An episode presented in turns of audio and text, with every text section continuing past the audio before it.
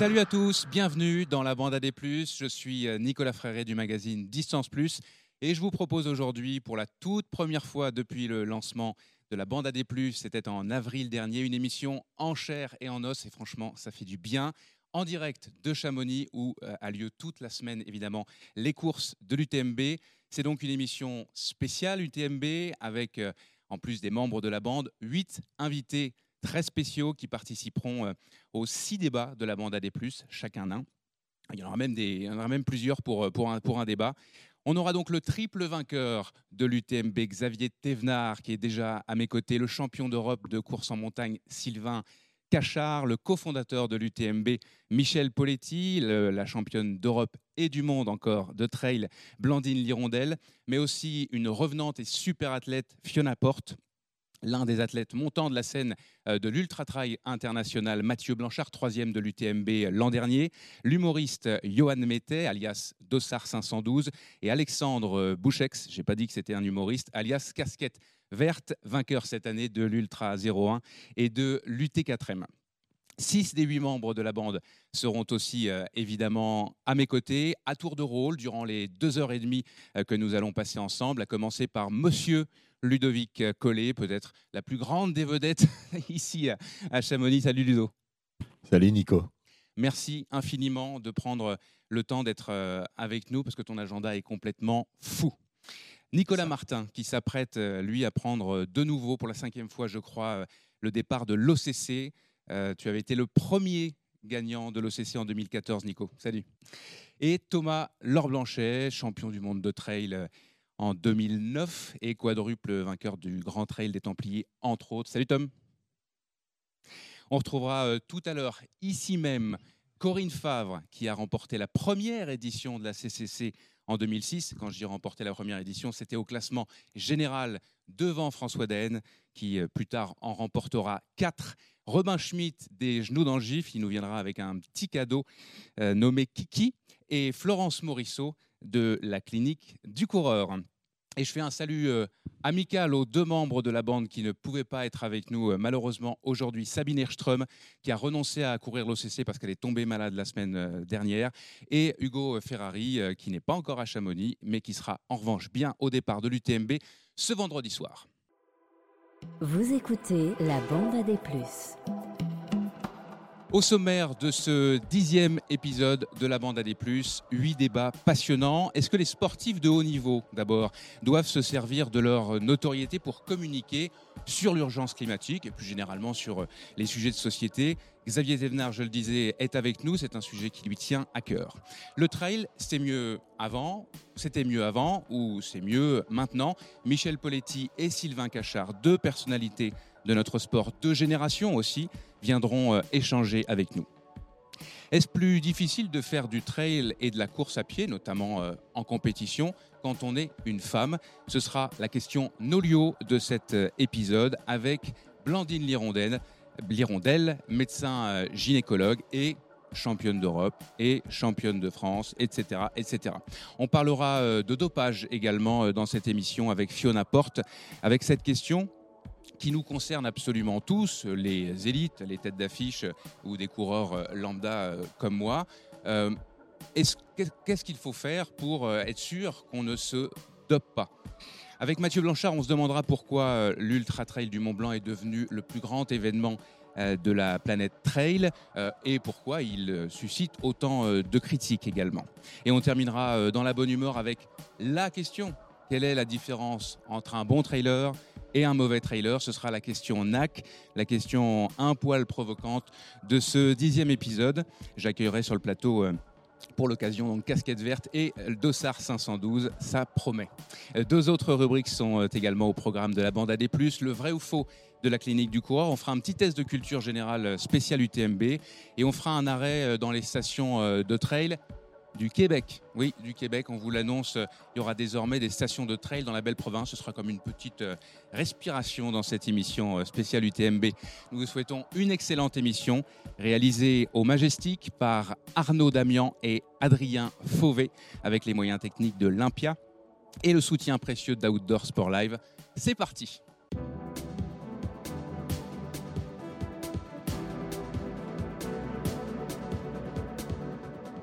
Pour le premier des débats, j'ai le plaisir donc d'accueillir un triple vainqueur de l'UTMB, mais qui a aussi remporté euh, bah, toutes les autres courses, l'OCC, la CCC, euh, la TDS. Salut Xavier. Salut. Xavier euh, Thévenard, avec cette question que tu nous as toi-même apportée. Je t'ai proposé de, venir avec ta question et tu ne t'es pas privé de, de, le faire. Donc avec toi, pour débattre euh, maintenant, on a donc Nico Martin, Thomas Laure Blanchet et Monsieur Ludovic Collet. Donc je te pose la question euh, pour commencer, euh, David, Xavier. Est-ce que les sportifs de haut niveau, comme vous trois, doivent se servir de leur notoriété, comme je pense que tu le fais, pour communiquer? Alors, toi, ce qui te touche particulièrement, c'est l'urgence climatique. Donc, bah, je vais d'abord la poser à Ludo, qui connaît beaucoup d'athlètes. Est-ce que les athlètes, à ton avis, Ludo, doivent utiliser leur image de marque, leur notoriété pour faire avancer leurs idées? Écoute, euh, avant tout, c'est des êtres humains, avant d'être euh, des athlètes. Et je pense que chacun peut avoir euh, son propre avis et la donner. C'est pas pour ça que tout le monde va te suivre, mais ouais, je, suis assez sensible à, écouter les trois et à chaque fois à, lire ce qu'ils peuvent produire, chacun dans leurs idées sur l'entraînement. Là, c'est sur l'environnement. Je pense que effectivement, moi, je suis d'une génération où on a été fan de Coluche. Et maintenant, les, humoristes, ils n'ont plus rien droit de dire. Tu vois, sinon, on les voit plus à la télé, on les voit plus à la radio, on les entend plus, on n'a plus droit de rien dire au micro. Et je trouve que ça devient catastrophique. Donc, euh, pour moi, quand quelqu'un a un avis, tant qu'il n'est pas vulgaire et qui euh, n'insulte pas les autres, qui a du respect, bien sûr qu'il doit, il peut euh, proposer ses idées. Et puis, il me semble que, en attendant Xavier, ça lui correspond, quoi. Et Xavier, ça, s'est passé comment ce moment où tu t'es dit j'ai mon rôle à jouer? Non, bah, c'est passé comment? En fait, j'ai toujours eu un peu des convictions euh, écologiques. Après, ben, ça s'est accentué, on va dire, sur l'année un peu euh, spéciale du Covid, euh, parce que voilà, il n'y avait pas trop de courses. Et puis, c'était un moment de plus de, réflexion. Je me suis pas mal, j'ai pas mal bouquiné. Et puis, il y avait un truc, il fallait que je mette du sens dans tout ça, et puis qu'il y ait un lien avec mes convictions. Euh, je me disais, ben, tu vois, je vais à l'autre bout de la planète pour courir. Et ce qui me rend le plus heureux et là où j'ai vraiment du bonheur, c'est de courir, de parcourir la montagne, de voir cette nature évoluer tout au fil des saisons. Et je me dis, bah, clairement, euh, d'aller euh, courir à, l'autre bout des États-Unis, ben, ça n'a pas de sens parce que le, on sait que l'avion c'est hyper délétère, que ça émet, je sais pas, un aller-retour par exemple pour prendre un aller Paris-New York, c'est 2,5 tonnes de CO2. Et aujourd'hui, si on doit se tenir et respecter les accords de Paris qui sont euh, de ne pas dépasser les plus 1,5 degré d'ici 2050 afin d'atteindre la neutralité carbone, on doit tous être, tout le monde doit être à 2 tonnes de CO2 par an par personne. Donc clairement, euh, déjà quand tu fais un aller-retour euh, Paris-New York, bah, tu as bouffé ton, ton quota pour l'année. Donc ah sinon, bah, tu, tu fais le petit tout, tout le restant de l'année et tu fais plus rien, donc c'est pas possible. Et puis, euh, bah, je me dis, ben voilà, quand tu vois la sécheresse qu'on a eue là, quand tu vois les, les inondations qu'on a eues, euh, ben, demain, on sait que ça va évoluer. Hein. les scientifiques nous alertent sans arrêt là-dessus sur le sujet. Et puis, on voit qu'ils ne sont pas écoutés. Et c'est con, hein, mais euh, il y a un sociologue qui le démontrait très bien que finalement, bah, ils ne sont pas écoutés, mais que les sportifs, et ils ont un un, ils ont un avis un peu un capital sympathie aussi voilà, peut-être ouais, dans la société ils sont plutôt bien vus et c'est vrai que ben moi je me retrouve à faire des trucs alors que je suis pas scientifique. Je suis personne pour parler de climat et d'environnement mais euh, derrière bah je suis écouté pour ça. Là hier j'ai fait une intervention avec la HEC haute école de commerce. Pourquoi moi tu vois et en fait ben je me retrouve à sensibiliser sur l'environnement, sur le dérèglement climatique, les enjeux de demain, d'aujourd'hui, et puis notre rôle, tout ce qu'on a à jouer euh, par rapport à ça. Donc je pense que finalement, le sportif, on est, on est tous plein de contradictions. On ne peut pas être... Euh, à bas 2 tonnes, c'est vraiment dur de s'y tenir. Moi, j'ai fait mon bilan carbone plusieurs fois, je suis à 4 tonnes. Je pense que je peux jouer encore sur quelques critères pour le faire diminuer. Après, il y a un truc qui est le service public, et ça, euh, ça émet du, du, CO2, et puis on l'a tous dans notre dans notre, bilan à la fin de l'année et on ne peut pas y, déjouer. Mais je veux dire, euh, voilà, donc euh, je pense que, pour en avoir beaucoup parlé avec Kylian, et dit on a tous un rôle à jouer et même si notre bilan il est dégueulasse ou il est bon, on s'en fout. Le, le but c'est de créer une émulation, qu'on le mette à la fin de l'année comme on le montre avec. Euh, notre bilan d'entraînement avec le D+, qu'on a fait à la fin de l'année, avec euh, le nombre de kills, bah ouais, c'est cool, ça crée une émulation. On peut le faire aussi avec notre bilan carbone. Et je me dis, ben après, le but, c'est à ce moment-là, c'est pas de l'augmenter, mais c'est d'essayer de le diminuer et puis de trouver des, choses. Et puis, euh, voilà, euh, pour, pour un monde meilleur à l'avenir. Et même si on sait qu'avec l'inertie, la quantité de CO2 va continuer à s'accroître, mais au moins essayer des choses. Quoi. Moi, j'ai pas envie de rester dans le canapé à rien faire et puis de me à rester les bras croisés, à faire la politique de l'autruche, et puis de me dire bon bah allez, on essaye de faire des choses pour que bah moi j'ai pas d'enfant encore, mais pour que les jeunes générations puissent voir la beauté des glaciers, qu'il n'y ait pas de sécheresse, qu'ils soient pas dans parce que là ce qui qu'on, ce qui nous attend d'ici 2050 2100, c'est pas de se dire ah je vais pas pouvoir déplacer en vélo ou pas pouvoir euh, prendre je sais pas quelle tomate dans le supermarché, c'est c'est plutôt les guerres civiles, c'est plutôt les famines et c'est quand même on parle sur d'autres critères quoi. Et là on se prive peut-être de quelques libertés, mais finalement, c'est pour, euh, pour le bien commun et pour pouvoir euh, vivre tout simplement sans, sans, conflit. Quoi. Et puis tu parlais de, de Kylian, mais tu associes aussi, euh, tu n'es pas le seul, mais tu associes aussi ton image à la tienne pour faire avancer les choses. Donc l'alliance de notoriété, ça peut avoir du, ça peut avoir un, du bénéfice. Vous faites notamment euh, évidemment, là, on est en train de parler à des gens qui, qui seront peut-être pas dans l'actu pur, mais vous faites une fresque euh, pour l'environnement à la fin de l'UTMB. Tu peux nous en dire deux mots avant que je donne la parole euh, à mes camarades? Oui, bah, la fresque du climat, c'est un super truc en fait pour bien comprendre bah, les enjeux du dérèglement climatique. Et en fait, c'est une vulgarisation. De manière très pédagogique. Ouais, voilà, c'est une vulgarisation du rapport du GIEC. Un rapport du GIEC, c'est 6000 pages, donc c'est un peu long à lire. Mmh. Mais par contre, ben voilà, ça, ça fait permettre de. Ben, c'est un jeu, un jeu, non, c'est une activité collective où tu places des cartes et tu comprends que en fait les activités humaines, ben ça engendre plein de choses. En plaçant des, c'est de la relation de cause à effet et puis derrière. Euh, tu vois ce qui se passe au bout de la chaîne et puis en fait tu dis bon ben nous on est tous acteurs et puis on peut faire quelque chose et après on amène des solutions et c'est hyper pédagogique et voilà. Tom, toi, tu as, tu, tu, tu as eu le, temps, hein, tu as une carrière qui est, bon, je ne pas dire qu'elle est finie, mais oui, quand même, c'est plutôt sur la. C'est plutôt. Si, on peut. On peut. Voilà, aujourd'hui, tu t'occupes des petits euh, plutôt. Euh, est-ce que tu, tu as eu beaucoup utilisé ta notoriété? Tu as été un des premiers à être très, très connu en France? euh, je pense que dans cette question-là, il y a plusieurs choses. En fait, le débat, il n'y a pas de débat sur le dérèglement climatique. Et je pense que tout le monde est citoyen du monde et tout le monde a son action et son euh, euh, sa plus-value à apporter dans ce débat-là. sur la notoriété et le discours qui irait avec la notoriété, c'est marrant ce que dit Xav, que, que j'apprécie énormément et que bon, il le sait très bien. Mais cette cette prise de conscience pendant le Covid, il y a aussi cette prise de conscience sur sur le tout et n'importe quoi, sur un avis sur tout, euh, tout le monde, et c'est assez marrant parce qu'il y a Étienne Klein, qui est en plus un amoureux de Chamonix, c'est un, philosophe mathématicien. Qui court, je pense. Qui, court, qui doit certainement courir, je crois qu'il fait l'OCC ou quelque chose comme ça. Euh, et là, en fait, il a, il a vulgarisé un terme qui c'est euh, l'ultra crépi d'arianisme qui veut simplement dire que euh, on a tous un avis euh, sur n'importe quoi, euh, au-delà de son champ de compétences, et on donne un avis qui est complètement dénué de sens parce que finalement on n'a pas les compétences pour débattre de ça. Et donc finalement on a tous eu ce débat. je suis pas médecin, mais à ce qui paraît, et ça finalement ça noie complètement le poisson. Et le message est tellement dilué qu'à la fin finalement on zappe assez facilement, malgré l'influence et l'audience de la personne qui relaie ce message-là.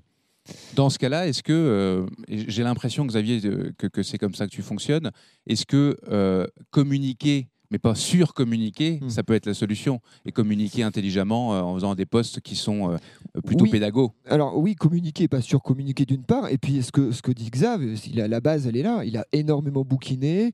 Quand il sort, il a une connaissance du sujet. il s'éloigne finalement de ce terme qui voudrait que ce pas, c'est pas son domaine de compétence. Certes, il n'a pas finalement entre guillemets le, bagage universitaire ou scientifique pour dire bah, j'ai les compétences euh, euh, pour vous parler de ce, sujet ou pas.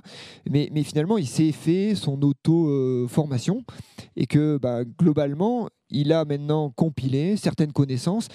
Et puis, encore une fois, on parle du climat.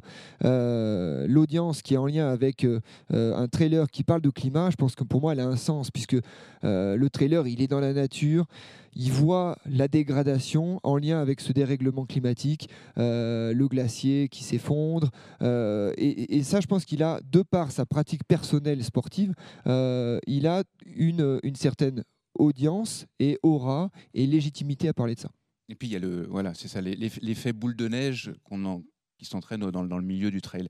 Euh, Nico, ça c'est alors pour le coup c'est un sujet sur lequel tu reviens naturellement très souvent, toi aussi.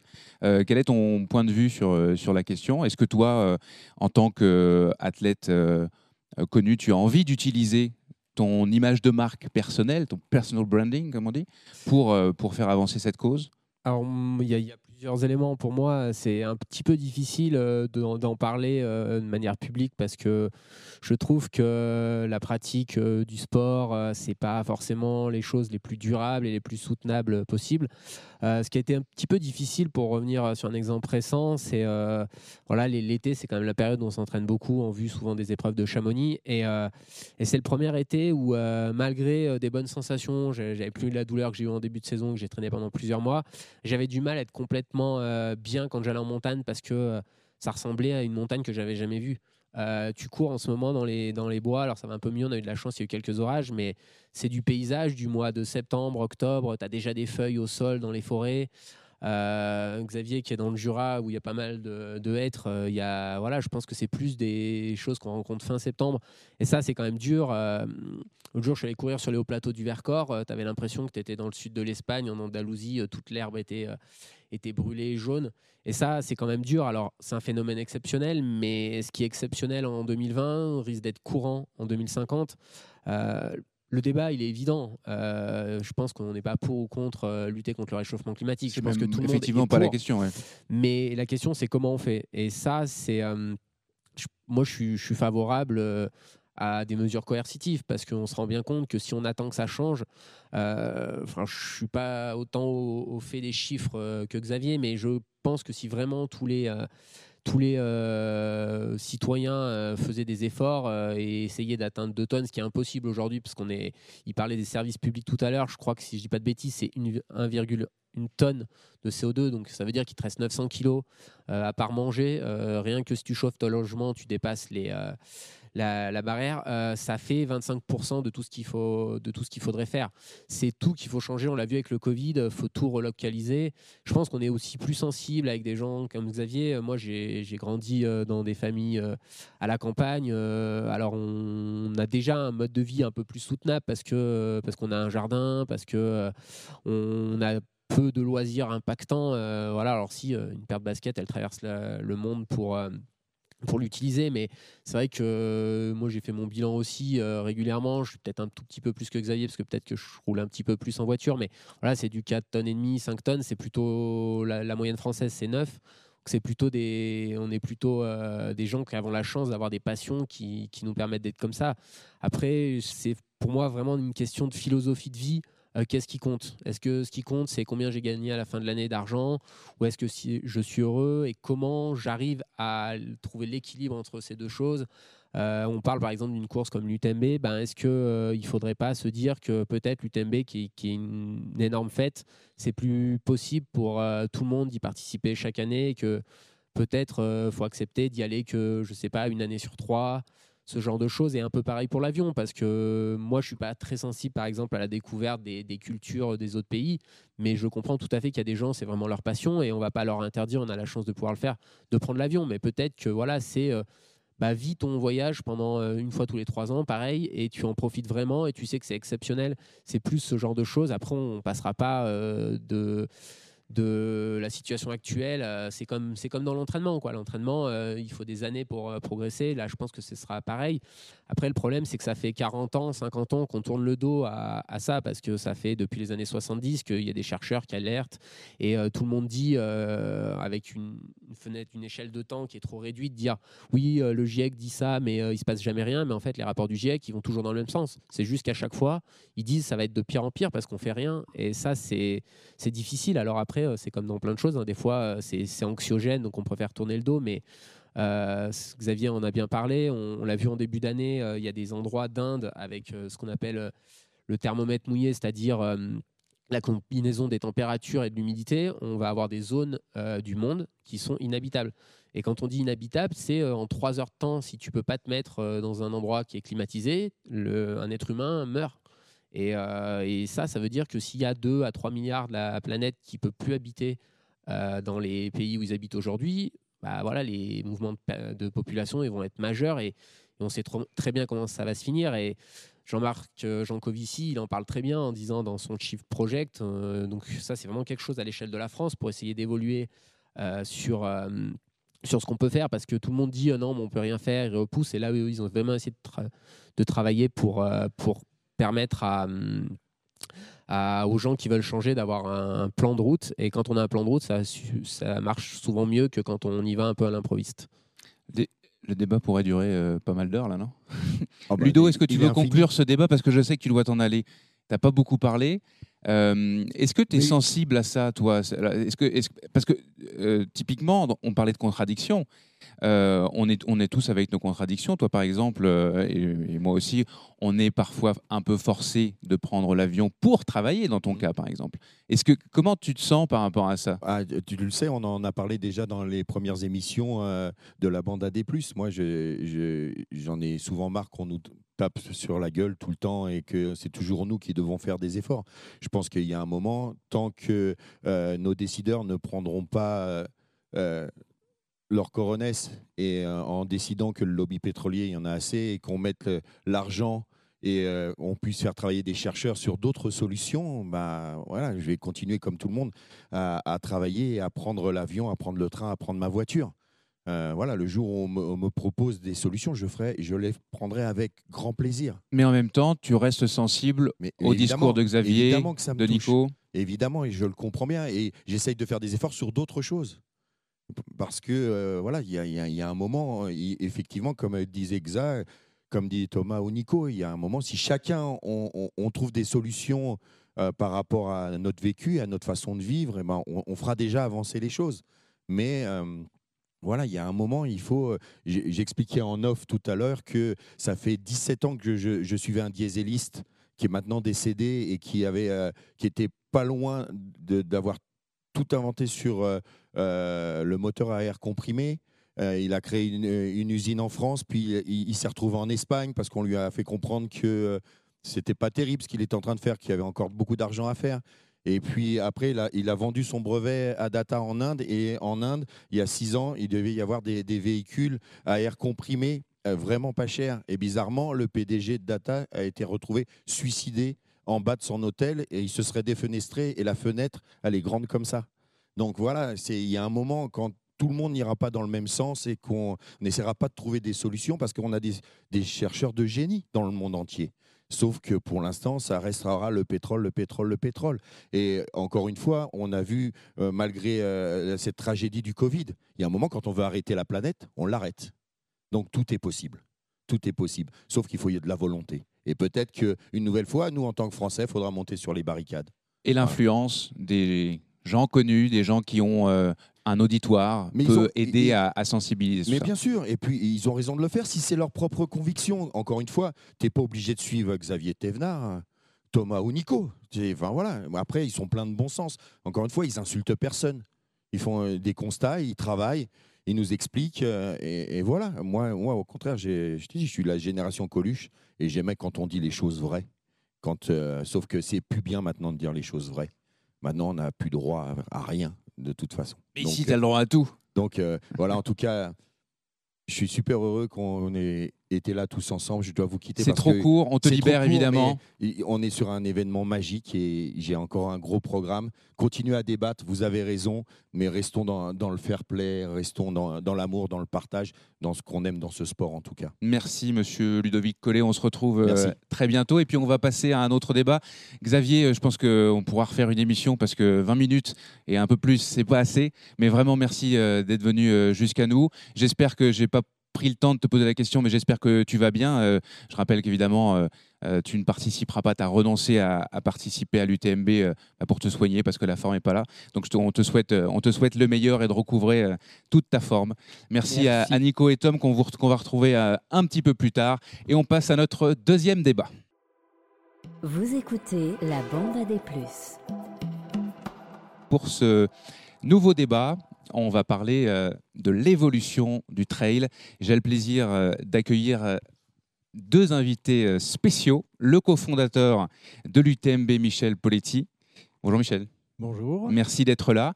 Et l'un des meilleurs coureurs en montagne, il est même champion de France, double champion de France et champion d'Europe de, course en montagne, Sylvain Cachard. Salut Sylvain. Salut. Ça va bien? Ça va très bien. bon, et pour débattre avec vous, Madame Corinne Favre. Bonjour. Qui a remporté, oui, vous allez vous partager euh, un micro avec euh, Robin Schmitt, des, des, genoux dans le gif. Alors, euh, la question qu'on va se poser ici, je trouvais ça intéressant de vous avoir tous les deux. Comme je le disais en introduction, il y a deux générations. il y a une connaissance du trail qui est pointue. Michel, vous avez connu le trail depuis euh, bien longtemps, cofondateur, je le disais, de l'UTMB. Sylvain, euh, toi, tu es jeune, mais en même temps, tu es dans une famille de, coureurs. Je crois que euh, tu étais trimballé quand tu étais petit d'ultra en ultra ou de course de trail en course de trail avec tes parents. D'ailleurs, tes parents sont les deux, hein, sont tous les deux sur l'UTMB, leur deuxième. Donc, tu as une bonne connaissance, une bonne connaissance des choses. Qu'est-ce qui a changé fondamentalement, euh, en bien ou en mal, hein, on n'est pas nécessairement là pour juger, au cours des 20 dernières années, euh, notamment depuis la création de l'UTMB C'était dans, un an, ça fera, ça fera 20 ans. Donc en filigrane, euh, de manière un peu provocante, je dis est-ce que c'était mieux avant ou est-ce que c'est mieux maintenant? Michel, essayez de nous, nous replacer un peu le contexte. C'était comment avant l'UTMB, votre vie de trailer dans les montagnes euh, dans, les Alpes. Ça ressemblait à quoi? C'était quoi l'ambiance euh, entre trailers? Ah, D'abord, si on se tutoyait, ça serait mieux. Ah oui, bah ça, ça me prend. Parce que sinon, ça me fait vraiment sentir vieux. oui, j'avoue. Mais on ne se connaît pas et je n'ai pas osé le tutoiement euh, immédiatement. Donc, je vais raconter une anecdote alors. Parce que on est en 2001. On est au départ de la Fortige de Maurienne. Et c'est mon premier grand ultra. Euh, non, le deuxième, j'avais essayé en, non, en 2000, en 2000, en 2000. Trois ans avant la création de l'UTMB. Trois ans avant la création de l'UTMB, c'est mes premiers pas euh, en ultra. Euh, et, je m'inscris donc au mois de juillet à la Fortige de Maurienne, qui était un, format, je crois, 120 km et 7500 de dénivelé. Je regarde Corinne parce que l'anecdote la, la, concerne. Et on voit débarquer Corinne en vélo tu as passé euh, le Galibier en vélo. Tu es parti de je sais pas où, de Briançon, et tu es arrivé de l'autre côté pour le départ de la course. Et tu as pris le départ de la course, et je pense que tu as dû la gagner chez les féminines. Ça m'avait échauffé. C'était une pratique que tu avais régulièrement, hein, d'aller courir, courir en, en, y allant en vélo. Oui, parce que j'étais assez atypique. Euh, je refusais de polluer. Je voulais pas vraiment passer le permis. Je voulais tout faire en vélo. Et c'était mon mode de déplacement. Et voilà. tu étais avant-gardiste, si on, fait le, lien avec la, question d'avant. Je pense que oui. Donc, cette anecdote, je la raconte parce que c'est évidemment euh, la présence de Corinne ici et je suis super ravi de te, revoir. Euh, euh, c'était, on était un, peu, et c'est un peu comme ça que le sport est né aux États-Unis, c'est un sport un peu de, tribu. c'est un sport où on est, moi à, à cette époque-là, je découvre, mais après, euh, je ne savais pas d'ailleurs que ça venait des États-Unis. Ça, c'est Gilles Bertrand euh, qui nous l'a apporté avec la création des Templiers. Mais euh, c'était un sport où on était encore une petite tribu, des, amateurs au, pur sens du terme. Et, voilà, ça, c'était la, photo du sport au, début des années 2000. Et évidemment, ça a énormément changé, en bien ou en mal, je ne sais pas. Mais voilà, c'était ça. C'était je pense que le mot tribu est celui qui qualifie, à mon avis, le mieux euh, ce qu'était le sport il y a 20 ans. Alors là, si on regarde Chamonix euh, aujourd'hui en pleine UTMB, la tribu, elle est quand même assez gigantesque. Comment, est-ce que tu imaginais ça il y, a, il, y a, 20 ans? Est-ce que tu imaginais qu'un jour ça, ça, aurait pu euh, euh, atteindre à ce point-là euh, l'ensemble de Chamonix et, bien évidemment au-delà de Chamonix, puisque l'UTMB c'est le du Mont Blanc? Est-ce que tu aurais pu imaginer ça? Au début là Est-ce que j'imaginais ça en 2003 Bien sûr que non. Est-ce qu'avec Catherine on avait l'ambition de faire un grand événement? Oui. Il y avait quand même quelques précurseurs. Il y avait la diagonale qui marchait super bien, créée dix ans avant nous. Euh, les Templiers, qui était la, course qui faisait rêver tout le monde, qui était déjà sold out aussi. Euh, et donc, euh, l'envie que le, que le sport se développe et que notre événement, que l'UTMB se développe, on l'avait. Maintenant, par rapport à ce que l'on est en train de vivre ces dernières années, ou, cette semaine même, non, on l'imaginait pas. Tu te sens dépassé? J'ai l'impression qu'il y, a comme c'est allé trop vite là, non? Non, non, non, non. C'est juste de dire que si tu poses la question au fondateur de l'UTMB de savoir si en 2003, il avait de l'ambition pour son événement, oui, une très forte ambition, c'est structuré pour le développer. Si on imaginait que ça allait devenir ce que c'est devenu, non, il faut être honnête. Sylvain, ça représente quoi pour toi l'UTMB Moi, je pense que ouais, pour moi, l'UTMB, ça représente un, un, rêve, mais qui est encore au stade de rêve. C'est-à-dire que ce n'est pas un objectif. Euh, je pense que je suis trop jeune, j'ai 23 ans. Euh, j'essaie de mener ma carrière de manière euh, la plus raisonnée et raisonnable possible. c'est des choses qui me font rêver, évidemment. Bah, tu l'as dit, hein, depuis, que, depuis que je suis tout petit, je vis au rythme du trail, de l'ultra, et en fait, j'ai découvert la course en montagne en venant au trail d'abord. Et c'est là que j'ai compris que, voilà, ok, la, case départ, en fait, elle, elle, est là. Elle est sur la course en montagne. Et le, trail puis l'ultra, c'est comment dire, c'est une construction que je mettrais sur des bases sur des bases solides. Euh, donc voilà, pour moi, l'UTMB, ça représente vraiment euh, une espèce de, de, rêve et d'objectif de fin de carrière plutôt. Euh, de fin de carrière Non, bien sûr. non, non, mais je, je parle sérieusement. voilà, moi je me sens pas prêt. J'ai un corps, je fais du sport parce que je veux vraiment en prendre soin et je suis vraiment à l'écoute de ce corps-là. Et on est tous différents, mais voilà. Mais sans l'UTMB, sans l'UTMB, tu serais peut-être pas celui que tu es aujourd'hui. Est-ce que c'est ça qu'il faut comprendre?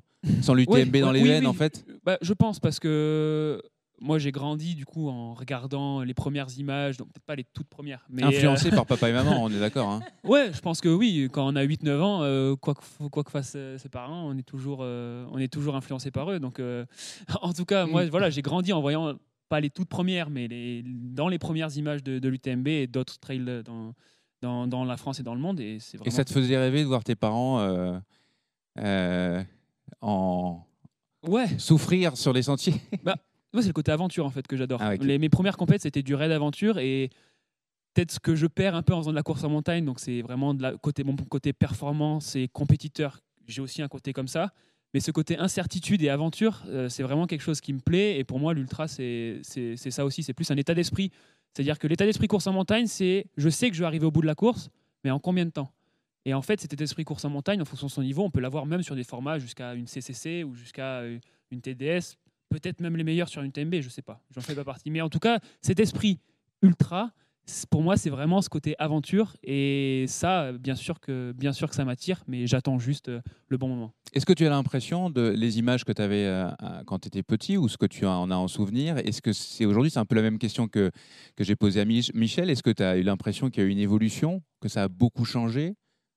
Ouais, je pense que ça a énormément changé. Après, j'ai toujours, euh, je sais pas, c'est peut-être parce que je suis encore euh, jeune, naïf et fougueux, mais j'ai toujours l'impression que le changement c'est quelque chose de, de bien. C'est-à-dire que moi, je vois juste de plus en plus de personnes qui font du, qui font du sport en montagne, de plus en plus de jeunes qui ont les étoiles dans les yeux et bah moi je trouve ça, je trouve ça top. Alors ouais, ça ramène plein de monde euh, à Chamonix pendant une semaine, mais moi, je, trouve, je vois que le côté positif en fait. Je trouve que vraiment ce changement, c'est quelque chose de bien. Euh, ça encourage tout le monde à aller en montagne. Et finalement, quand j'essaie de chercher mon utilité dans tout ce petit monde, moi, je ne suis pas du tout de l'ultra, mais pas pour l'instant.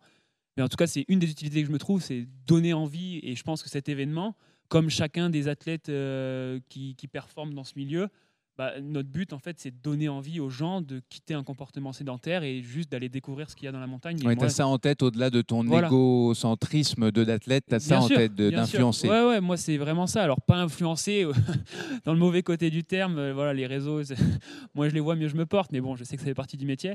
Mais non, en tout cas, voilà, parler avec les gens, les, voir qu'ils sont allés faire un sommet et que en fait, ce sommet, il est là depuis des centaines de milliers d'années, mais qu'en fait, pour eux, il, il, vient, il vient d'exister ce sommet parce qu'ils y sont allés, en fait. Et moi, je trouve ça top. Je, trouve ça top. Je, me, souviens, ça, je pense à une anecdote. Euh, la première fois que, qu'on m'a parlé de toi, c'est Guillaume Prax, qui est, quelqu'un de derrière. Et puis il me dit oh, il faut que tu suives absolument, il euh, faut que tu fasses un papier sur, sur, euh, sur Sylvain Cachard. Oui, Guillaume, oui, oui. et, et, et, à ce moment-là, le réflexe a été d'aller sur les réseaux n'existais pas sur non. réseau. Et, et, puis, bah, en fait, il avait vraiment raison. Hein. bien bah, fait, je pense bien fait s'intéresser C'est comme euh, gérer sa carrière d'un point de vue sportif, gérer sa carrière d'un point de vue communication, c'est aussi hyper important. C'est mieux aujourd'hui. Aujourd'hui, tu as développé ça parce que tu n'avais pas le choix. Voilà, mais je pense qu'il faut, il faut développer sa communication sur une base solide, c'est-à-dire sur une base de performance, sur une base de valeurs qui sont ancrées au plus profond de nous pour moi, d'abord je performe et ensuite je communique et pas l'inverse. C'est en tout cas moi c'est les valeurs que je transmets et c'est ce que j'essaie de faire euh, petit à petit et j'en fais pas trop et je vois quand même que bah, je pense qu'il y a une certaine euh, une certaine euh, ouais une certaine véracité derrière ma communication et en tout cas c'est ce que j'essaie de j'essaie de transmettre. Corinne, toi tu as quel est ton rapport avec avec l'UTMB Alors évidemment, je l'ai dit en, au sommaire tu as été, bah, je pense que c'est du. Il n'y a, pas d'autres euh, exemples. Hein. Tu es la seule athlète féminine à avoir remporté une course au classement général. Première édition de la CCC en 2006. Et puis, bah, parce que c'est toujours bien de le dire, euh, c'était devant François Daen. Euh, à l'époque, il était jeune et fougueux comme Sylvain, mais il n'avait pas encore remporté les 4 UTMB. Alors, qu'est-ce que tu. Qu'est-ce que ça représente l'UTMB pour toi aujourd'hui? À, la base, déjà, quand tu as commencé? Bah, moi, c'est un petit peu comme Michel disait tout à l'heure. Donc, moi, j'ai fait les premières éditions 2003-2004. Mhm. Alors, c'est marrant, j'ai pris part à deux UTMB et j'ai jamais terminé l'UTMB. Une fois, j'ai eu mal au ventre, au chapeau, j'avais dû boire une eau qui n'était pas très bonne. Et une autre fois, j'étais en Suisse, je m'étais arrêtée. Bon, après, j'ai dit, bah, je vais essayer le format plus court, donc la CCC. Et puis la CCC, bah, c'est bien passé, quoi. Voilà. Euh, c'était peut-être plus mon format, 100 euh, km, euh, voilà. Et puis c'est vrai que c'était les toutes premières éditions, donc c'était encore confidentiel, c'était euh, euh, bah, un peu les habitués, c'était les débuts, quoi, donc c'était chouette. Il y avait ce petit côté, euh, pardon pour le mot anglais, mais roots à ce moment-là? Oui, un petit peu plus roots, quoi. On avait encore un peu le matériel en coton. Des fois, on n'avait pas tout, quoi. On avait la, enfin, on n'avait pas. Robin ressort régulièrement des, des, photos qui valent la peine de l'époque. J'ai pas trop revu les photos. Mais oui, c'était ce côté un peu. Voilà. Puis c'est vrai, il a raison. En 2003, quand ils l'ont créé avec Catherine, euh, je pense qu'ils ne pensaient pas que ça allait prendre une ampleur pareille. Quoi. Et est-ce que dans la communauté de trail, on, avait, on a tout de suite senti que, ça, que c'était bah, gros? On était intrigués. Moi, j'ai dit tiens, un événement à Chamonix, bah, il faut y aller, il faut aller s'inscrire. C'est intéressant. Plus le Mont Blanc, euh, l'image du Mont Blanc, traverser les pays, la Suisse, l'Italie. Ça nous, moi, moi ça m'a intrigué. J'avais envie d'essayer. Pour moi, c'était une aventure humaine. Mais c'est vrai que quand je vois l'ampleur que ça a pris maintenant, c'est incroyable quoi. Et toi, tu as évolué comment dans ta carrière par rapport à l'UTMB? Parce que tu, bah tu, tu, tu, y as, tu es plus vraiment après, mis les pieds. Non, après moi je suis revenue parce que je travaillais pour la Sportiva, donc je faisais le salon pour la marque. Mhm. Mais après, bah, je suis revenue. Après moi j'ai surtout fait des formats plus courts. En Italie, j'ai fait du skyrunning, des... j'ai beaucoup couru en Italie. C'est vrai que moi, le, mes courses où j'étais le mieux, c'est jusqu'à 50, 60 bornes. Bon, bah, j'ai fait deux fois la traversée de la, la Réunion, la Diagonale des Fous, que j'ai gagné. Mais c'est vrai que j'ai des formats euh, au-delà de 100, 120, j'ai un peu du mal. on aurait pu avoir euh, Corinne Favre au, palmarès de l'OCC, par exemple. Ouais, mais bon, c'est vrai que peut-être qu'une année, euh, voilà. Après, j'avais un peu des problèmes de genoux, donc je me suis surtout mis au, au montée sèche, au KV, beaucoup de vélo. J'ai gagné même des courses de vélo. Bon, voilà. Du coup, je suis pas vraiment revenu sur le long. Et alors, qu'est-ce que ça t'inspire Michel parlait qu'au départ, l'UTMB, c'était une tribu qui s'associait. Aujourd'hui, on est sur une fête, euh, un festival aussi, d'une certaine manière. Il y a du monde partout. Euh, euh, il y a 10 000, 10 personnes, hein, c'est ça, Michel sur l'ensemble l'ensemble des courses. Qu'est-ce que ça te Est-ce que c'est un environnement qui te plaît? Est-ce que par rapport à ce que tu as connu, j'employais le mot roots tout à l'heure, est-ce que est-ce que c'est hum bah c'est vrai que c'est ouais ça fait bizarre quoi. Il y a vraiment beaucoup de monde. C'est vrai qu'on avait l'habitude qu'il y ait moins de monde, donc c'est vrai que ça change quoi. Après, euh, je suis pas retournée euh, quand il y avait tout, tout, ce monde quoi. bien, pas bien, mieux, bah, mieux ou pas? Après, moi je dirais que ça a été victime de son succès, en fait. Voilà, et eux, au début, ne pensaient pas que ça allait prendre l'ampleur. C'est vrai que toutes les nationalités sont venues. C'est chouette pour rencontrer des gens de plein de pays, quoi. Hein. Et euh, après, c'est vrai que moi, je pense que ce côté monde, monde, monde, ça me fait un peu peur quand même. C'est pour ça que je ne suis pas revenue, en fait. Ok. Voilà. Après, euh, j'apprécie de, venir euh, voir. Quoi, Et puis on est content de te voir en passant. Corinne était, euh, pour la petite histoire, ceux qui sont euh, des, auditeurs de la bande AD+, le savent, mais Corinne était, euh, a passé plusieurs semaines dans un refuge hors connexion, donc tu n'as pas participé aux, dernières émissions de la bande AD+. Je ne pas avoir de connexion, j'étais. Robin, alors toi, tu es le, meilleur critique, entre guillemets, de, de, l'UTMB, que tu n'appelleras d'ailleurs jamais l'UTMB, c'est la, course de quartier de Chamonix, pardon Michel. euh, moi, j'aimerais avoir ton regard, parce que tu as, un regard affûté. Bien sûr, tu fais de l'humour, c'est caustique, c'est entre guillemets ton fond de commerce, c'est ça, qui, ça qui te plaît. Mais euh, euh, comment tu as, tu as vu l'évolution, avec ton petit regard d'historien du trail, comment tu as vu l'évolution de, de l'UTMB Et même chose, bien, pas bien, je te le demande à toi bah, Déjà, bien, pas bien. Euh, franchement, je suis personne pour, pour dire c'était mieux avant. Pour toi, pour toi à, titre personnel. C'est autre chose. Tout simplement, c'est vraiment autre chose. On est passé effectivement, comme le disait Corinne et Michel, d'un événement euh, un peu confidentiel au début, avec effectivement des, idées de développement, à quelque chose qui est, à mon sens, c'est un festival plus qu'une course. Euh, preuve en est, euh, bah, il y a des courses sur toute la semaine, des formats très différents. J'ai vu les courses des, jeunes là ce matin. Il y a la, PTL en début de semaine. C'est même plus une course, c'est un événement. Enfin, c'est un ouais, enfin, moi je considère un peu comme un, presque un festival, comme un, pourrait être un festival de musique, avec bah, des artistes différents, euh, du grand randonneur au quasiment au sprinter sur les courses enfants c'est quelque chose qui est différent. Euh, Et les gens qui titubent à la fin de la soirée aussi. oui, c'est vrai qu'apparemment, il y a des soirées de certains partenaires euh, jeudi soir. il paraît que ça vaut le détour. Je partais je parlais même pas des partenaires, je parlais ah plutôt en montagne, mais, mais, mais effectivement, effectivement j'ai vu des choses aussi. Donc c'est intéressant le développement, et puis bon, moi je suis forcément un peu, un peu critique, entre guillemets, j'essaye de faire de, de l'humour avec ça, mais force est de reconnaître quand même que c'est un succès, euh, là je m'adresse à toi Michel, c'est un succès euh, incroyable. Et euh, alors après, forcément, ça prend beaucoup de place, comme euh, un Kylian Jornet prend beaucoup de place, un Jim Wamsley prend beaucoup de place. Mais du coup, c'est une cible parfaite en fait pour, euh, pour pouvoir bah, parfois pointer un petit peu du doigt certaines dérives ou, certaines choses qui peuvent être un petit peu différentes, tout simplement. Je ne veux pas vous mettre en confrontation, mais on, on peut pas, je ne peux pas vous avoir tous les deux et ne pas en parler. L'UTMB World Series, on, on, entre vraiment dans une nouvelle dimension. D'ailleurs, je me suis fait entendre à plusieurs reprises dire le monde change c'est plus comme avant. Je pense que c'est la phrase qu'on m'a le plus prononcée ici. Euh, qu'est-ce, que tu en penses de ce nouveau monde-là où l'UTMB est un objet de ce changement? On prend l'UTMB et puis on, l'amène ailleurs. C'est-à-dire que euh, à l'époque, c'était Michel et, Catherine, vous, vous teniez tout à bout de bras. Ludo en parle souvent, c'était votre vision, c'était votre euh, passion, etc. Aujourd'hui, euh, tu représentes beaucoup l'UTMB, tu en parles évidemment très bien, mais tu as pris du recul par la force. Non, tu n'as pas pris de recul? Tu, tu, tu, as la main sur toutes les décisions? Tu arrives à, avoir la main sur toutes les décisions? Oui, euh, je pense que euh, aujourd'hui, on a la main parce que la, société a grossi, mais on, est, on est c'est une, une, SAS, donc il y a un conseil d'administration. Et donc, euh, notre famille, Catherine, moi et, nos enfants, on est euh, l'actionnaire majoritaire de ce conseil d'administration. Donc, tout ce qui est décidé aujourd'hui euh, au niveau du développement, ça correspond à notre vision. Mhm. Et autant avec Catherine, on a travaillé comme des fous sur les dix premières années pour développer l'UTM Mont Blanc, mais on avait toujours un, rêve en, nous. Dès, dès, les, dès, les, premières éditions, dès 2006-2007, on avait un, rêve d'internationalité. Mhm. C'était tout simple. Moi, je, suis, je viens du ski de fond et euh, il y a la World Lopet en ski de fond. Et on avait envie de faire la même chose que la World Lopet euh, côté euh, ultra. Et, on a, et, sur les dix dernières années, à partir de 2013, on a lancé plusieurs initiatives internationales. on a lancé Ultra Trail World Tour, on a lancé les, les, les, courses Bayou Tembe.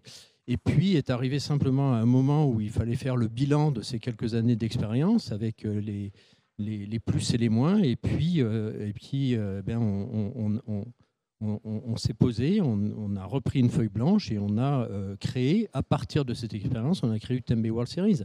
Mais UTMB World Series, ça correspond à notre vision, il n'y a pas de doute. Après, la société a grossi, il y a un directeur général, il y a un partenaire qui fait couler beaucoup d'encre, mais qui, euh, qui est important pour nous, euh, qui partage nos valeurs. Euh, mais tout ça, ça vient bien de ce que l'on voulait faire. Quand tu dis le partenaire, c'est au parle d'Ironman. Bien sûr. D'accord. je t'ai coupé du coup par rapport à toi, toi ton, ton, ton regard sur ce nouveau circuit et qui va alors, euh, Gilles Bertrand, que tu citais tout à l'heure, dit souvent que l'UTMB a structuré le, monde du trail euh, en France et probablement aussi à l'international. Euh, aujourd'hui, on change complètement les cartes avec l'UTMB World Series. On pourrait en faire euh, des sujets, on en fera, on peut pas en parler ici. Mais euh, qu'est-ce que tu en penses si, je résume l'UTMB World Series, aujourd'hui, euh, il n'y a plus que quelques courses, 25, si je dis pas de bêtises, qui permettront ensuite de venir tenter notre, chance. Oui, notre chance, j'en fais partie des, trailers, mais sur les courses de, l'UTMB. Alors que Autrefois, hier, on pouvait courir partout sur toutes les courses du monde pour y avoir un accès. Qu'est-ce que tu en penses de ça? Bah, comme disait Michel, c'est une société qui s'est développée, dont les règles ont changé. Pour le coureur, c'est à prendre ou à laisser. Euh, je veux dire, si on a envie de courir l'UTMB, euh, c'est le rêve de sa vie. Bah, maintenant, les nouvelles règles, c'est euh, d'aller faire le trail Saint-Jacques, par exemple, ou d'autres trails en Europe ou dans le monde. Puis on n'a pas envie de courir l'UTMB, on va courir le dimanche la course du saucisson où tu peux t'inscrire le, matin même que tu affectionnes particulièrement. Que j'affectionne particulièrement, effectivement. Euh, je veux dire, c'est à prendre ou à laisser. Si, on se reconnaît dans, ce, dans cet événement euh, mondial, euh, avec effectivement du monde, mais aussi une, voilà, une, une, aura et puis une notoriété exceptionnelle, si on a envie de courir, bah, qu'on vienne. Si on n'a pas envie, tout simplement, on vient. Et donc, ça c'est va... aussi simple que ça, à mon, si, si, si, je, si je m'en tiens à ce que tu dis et ce que tu dis, on est, en train, on est au début d'une restructuration probablement par la force des choses de nouveau d'une restructuration du monde du trail. Euh, puisque si je prends un exemple, par exemple, évidemment, on est, on est, je suis très sensible à ce qui se passe au Québec ou au Canada. Euh, cette, cette, semaine, on a une, une grosse délégation, peut-être l'une des plus grosses délégations canadiennes de l'histoire. Mais ça, que, par la force des choses, l'année prochaine, c'est impossible. Il y aura que quelques, peut-être pas de Québécois, euh, très peu de Canadiens, parce qu'il y a deux courses. Elles ne sont pas au Canada, elles sont aux États-Unis, dans l'Ouest américain. Donc c'est quasiment certain qu'il va y avoir un, un, lien de cause à effet. Donc c'est dans ce sens-là où je dis une, restructuration certainement à l'échelle même mondiale. Mais ce sera intéressant d'observer comment ça se passe euh, sur la durée. Oui, juste, juste un petit mot là-dessus, parce que euh, restructuration dirait rupture. Euh, enfin, pour moi, je, hmm. comprends restructuration comme une idée de rupture. Je préfère plutôt l'idée d'évolution. le sport évolue, euh, on peut se poser un peu la question aussi de la poule et de l'œuf. Qui de l'UTMB ou du sport euh, fait évoluer le sport? Et je pense que bah, c'est les deux. Euh, on contribue, comme d'autres, comme, comme, comme Gilles et Odile l'ont fait avec la création des Templiers, on contribue à l'évolution du sport, comme le sport évolue en lui-même aussi. Le, le trail, même si l'UTMB n'avait jamais existé, le trail running se serait développé. Euh, je pense qu'il n'y a pas de doute. Euh, euh, tout ce que tu as dit tout à l'heure, moi je le partage à 100%. C'est plus on a de personnes qui vont découvrir la nature, aller moi, quelque part, le trail running, il y a l'esprit de compétition, mais c'est aussi de la randonnée. On va, on va découvrir la nature. Et plus il y a de gens qui vont dans la nature, et, mieux, et je trouve que mieux c'est. Pour revenir à ta question, simplement, oui, on a lancé un circuit avec 25 courses cette année. Oui, il n'y a pas de course euh, au Canada ni au Québec. Euh, pour l'instant, en tout cas. Mais pour l'instant. Mhm. Donc, euh, ça, c'est quelque chose qu'il faut qu'on construise dans les deux, trois prochaines années. on ne veut pas de rupture avec la communauté. Au contraire, on veut que, la, que la marque UTMB aujourd'hui puisse s'adresser dans tous les pays où il y a des communautés installées. Et évidemment que notre souci, il, est, il se porte aussi sur le Québec et sur le Canada. Simplement, effectivement, c'est encore à construire. On termine avec euh, Sylvain. Est-ce que tu te vois euh, quand même euh, courir l'UTMB un jour? Pas forcément l'UTMB, d'ailleurs, l'une des courses de l'UTMB. Ça fait partie de, tu l'as dit tout à l'heure, quand tu seras vieux, là, c'est ça? Ouais, non, peut-être pas quand, quand on voit Ludo, tu vois, 46, 47 ans. Il y a 47 ans, Ludo Vic Pomeray qui a remporté la TDS. Non, c'est sûr, je me dis que j'ai le temps. Euh, c'est vrai que pour l'instant, moi, c'est quelque chose qui me dépasse. Je me suis pas du tout intéressé à ce niveau, nouveau système. Je suis un peu avec, euh, avec mes parents qui font, qui font tout ça. C'est vrai que je pense que de toute manière, que ça révolutionne plus le milieu de l'ultra trail, je pense, parce que c'est vrai qu'il y a plusieurs instances qui dirigent un peu tout ce sport. Juste le fait de courir, en, de courir en montagne, en fait, ça se résume à ça. Plusieurs heures, plusieurs minutes, plusieurs secondes. Après, on, on voit, mais je sais pas, je peux pas me projeter parce que dans 10 ans, peut-être ça évolue tellement vite, dans 10 ans, ce sera pas les mêmes règles. Donc euh, pour l'instant, moi je suis là, je suis en tant que spectateur et je profite du spectacle. Et puis on verra bien quand, quand je deviendrai acteur de tout ça, euh, quelles seront les règles et qu'est-ce qu'il faudra que je fasse pour, euh, pour participer à l'UTMB. Après, comme le disait Robin, bah, si je suis prêt à, obéir, si, comment dire, si mon rêve de courir l'UTMB est très fort, et bah, je ferai le nécessaire pour courir l'UTMB. Puis bon, si au contraire ça devient trop contraignant pour moi au niveau de la saison en tant qu'athlète et en tant qu'humain, avec de multiples voyages à l'étranger, etc., bah, peut-être que, peut que ce, sera, ce sera quelque chose d'autre. En tout cas, pour l'instant, je ne peux pas me prononcer.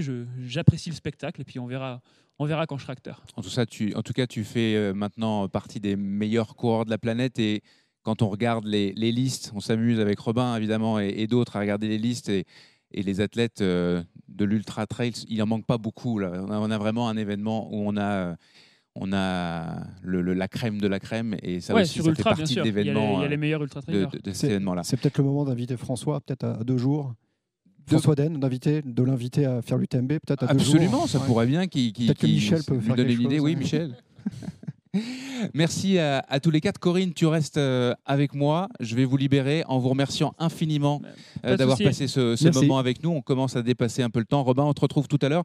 Euh, tu reviendras avec ton Kiki, enfin avec ton livre qui s'appelle Kiki, qui est un livre qui vient de, sortir. Tu vas nous en parler un petit peu plus tout à l'heure. Et on va passer maintenant à à toute autre chose. On va faire un petit quiz de culture générale spéciale UTMB. C'est le vrai ou faux de la clinique du coureur la rubrique Vrai ou faux par la clinique du coureur. On fait un petit coucou au, passage à Fred Bousseau qui est devant nous, euh, camarade de Trail Endurance Mag, pendant que mes invités s'installent tranquillement. Euh, et donc, euh, ben, vous êtes là, je vais vous saluer. Salut Florence Morisseau. Salut Nico. Salut, Blandine Lirondelle. Salut Nico. Et resalut Ludo, euh, Ludo. Non, Ludo, il, ne reviendra pas. Merci Jean-Louis. Thomas. Euh, je vais, on va faire un, vrai ou faux de la clinique du coureur qui est un petit peu différente d'habitude. En temps normal, on, fait, on, a plutôt des sujets euh, prévention des blessures, par exemple. Là, on a décidé de faire quelque chose d'un peu plus UTMB. Ça va être la culture générale. même chose, vrai ou faux, comme d'habitude. Je vous fais une affirmation, 5 en l'occurrence, et vous me dites si c'est vrai ou si c'est faux. François Daen a été le premier Français à remporter l'UTMB. Blandine, vrai ou faux? Voilà, vous me prenez au piège, moi, et ma, et ma petite connaissance, mais je dirais faux. Flo Moi, je dirais faux aussi. Thomas C'est faux et je sais le, je sais le vainqueur. Corinne ah bah oui, c'est faux, moi aussi je suis le vainqueur. Allez, vas-y, c'est toi qui as le micro, donc dis-le, c'était qui le vainqueur? Euh, Si je me trompe pas, c'est soit euh, Dawa, soit Non, alors Dawa Sherpa est pas français. Ah, français. Donc Vincent on parle Delbar. Vincent Delbar, il a remporté après Dawa la deuxième édition de l'UTMB en 2004. Et François Dael, lui, il a été le deuxième Français, par contre, à remporter l'UTMB, mais beaucoup plus tard, en 2012. Puis on l'a dit, il a remporté quatre fois, 2014, 2017 et 2021. Deuxième question, les athlètes français sont les plus nombreux sur les courses euh, de l'UTMB encore cette année. En deuxième position arrivent les Américains. Est-ce que c'est vrai ou est-ce que c'est faux, Blandine? Statistiquement, vu que la première réponse était fausse, je vais dire que c'est vrai. Flo Moi aussi, je dirais que c'est vrai. Tom je pense que c'est faux. Enfin, avec le nouveau partenaire, peut-être que ça devient vrai. Mais euh, non, je pense que c'est faux encore. Corinne Et moi, c'est pareil, je pense que c'est faux aussi. C'est faux. La délégation euh, américaine est cinquième après donc la France, l'Espagne, l'Italie et le Royaume-Uni. Non, il va falloir encore euh, il va, et puis ça va être difficile parce que encore une fois, si on reparle de, de continent européen, quoi. De de continent américain. Euh, j'aime pas perdre. tu as perdu. troisième, troisième question. À partir de, de l'an prochain, donc on parle de 2023, les courses de l'UTMB deviendront euh, les finales du circuit UTMB World Series. Pour avoir une chance de courir l'OCC, la CCC et l'UTMB, vous n'aurez plus qu'une seule et unique possibilité, passer la ligne d'arrivée de l'une des 25 courses by UTMB euh, du circuit, enfin une des 25 courses qui appartiennent à ce circuit UTMB World Series. Est-ce que c'est vrai ou est-ce que c'est faux Blandine? Euh, ben, je crois que c'est, je crois que c'est ça, mais ça me. Donc c'est vrai. Ouais. Je dirais vrai aussi. Vrai. Coco pendant- Oui, je pense que c'est vrai aussi. J'ai un doute. T'as un vais- doute, donc, euh, tu- tu- tu- je vais joker. dire faux, mais. euh, Ah, mais il fallait dire qu'on a le droit à un joker. Bon, je, Ah, je vais garder que c'est faux. J'invente mais- les règles au fur et à mesure. Eh bien, c'est c'est vrai. Et donc, euh, si à la fin de l'année, euh, même un athlète euh, élite, entre guillemets, euh, n'a pas couru une des 25 courses de l'UTMB euh, World Series, eh bien, euh, il y aura impossibilité d'accéder à, à la loterie. Vos points cumulés, vos Rolling Stones, etc., ça vous servira rien. Quatrième euh, question, si euh, Jimmy, Jimmy, Jim Wemsley euh, gagne l'UTMB euh, samedi, donc au moment où on enregistre cette émission, elle sera diffusée jeudi, mais au moment où on enregistre cette émission, c'est dans, dans deux jours. Donc s'il remporte l'UTMB, Jim Wemsley, il deviendra le premier Américain à remporter l'UTMB depuis sa création en 2003. Corinne, est-ce que c'est vrai ou est-ce que c'est faux? Est-ce que Jim Wemsley est le premier Américain qui remporterait l'UTMB Moi, je pense que c'est vrai. Tom Il me semble que c'est faux. Moi, je pense que c'est vrai. Moi aussi, je vais, m'allier euh, aux femmes, parce que, à ce qui paraît, c'est le sujet euh, prochain, mais je pense que c'est vrai aussi, du coup. Eh bien, c'est faux. Ce sera le premier athlète, ce serait le premier athlète, athlète masculin à gagner la course. Les Américaines, elles ont remporté l'UTMB sept fois. Euh, Chris Simmel a ouvert le compteur dès la première année.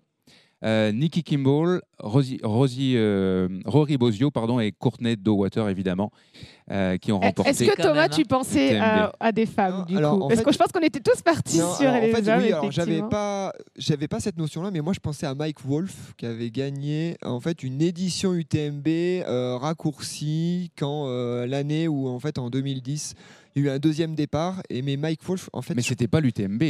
Alors, bah, écoute, tu, être tu- la- tu débattras avec, mais en 2010, en 2010, il y a eu un arrêt de l'é- l'épreuve et donc un nouveau départ euh, de Courmayeur à 10h du matin. Bon, avec euh, abstraction faite, on pourra en parler avec Michel euh, sur les, les- les conditions du départ, mais euh, Mike Wolf avait gagné cette édition-là, mais du coup, il est peut-être pas américain. C'est certainement ça, en fait. Voilà. Je Voilà. je peux pas Mais bon, répondre, je ne sais pas. comme, vu le débat qui arrive derrière, je...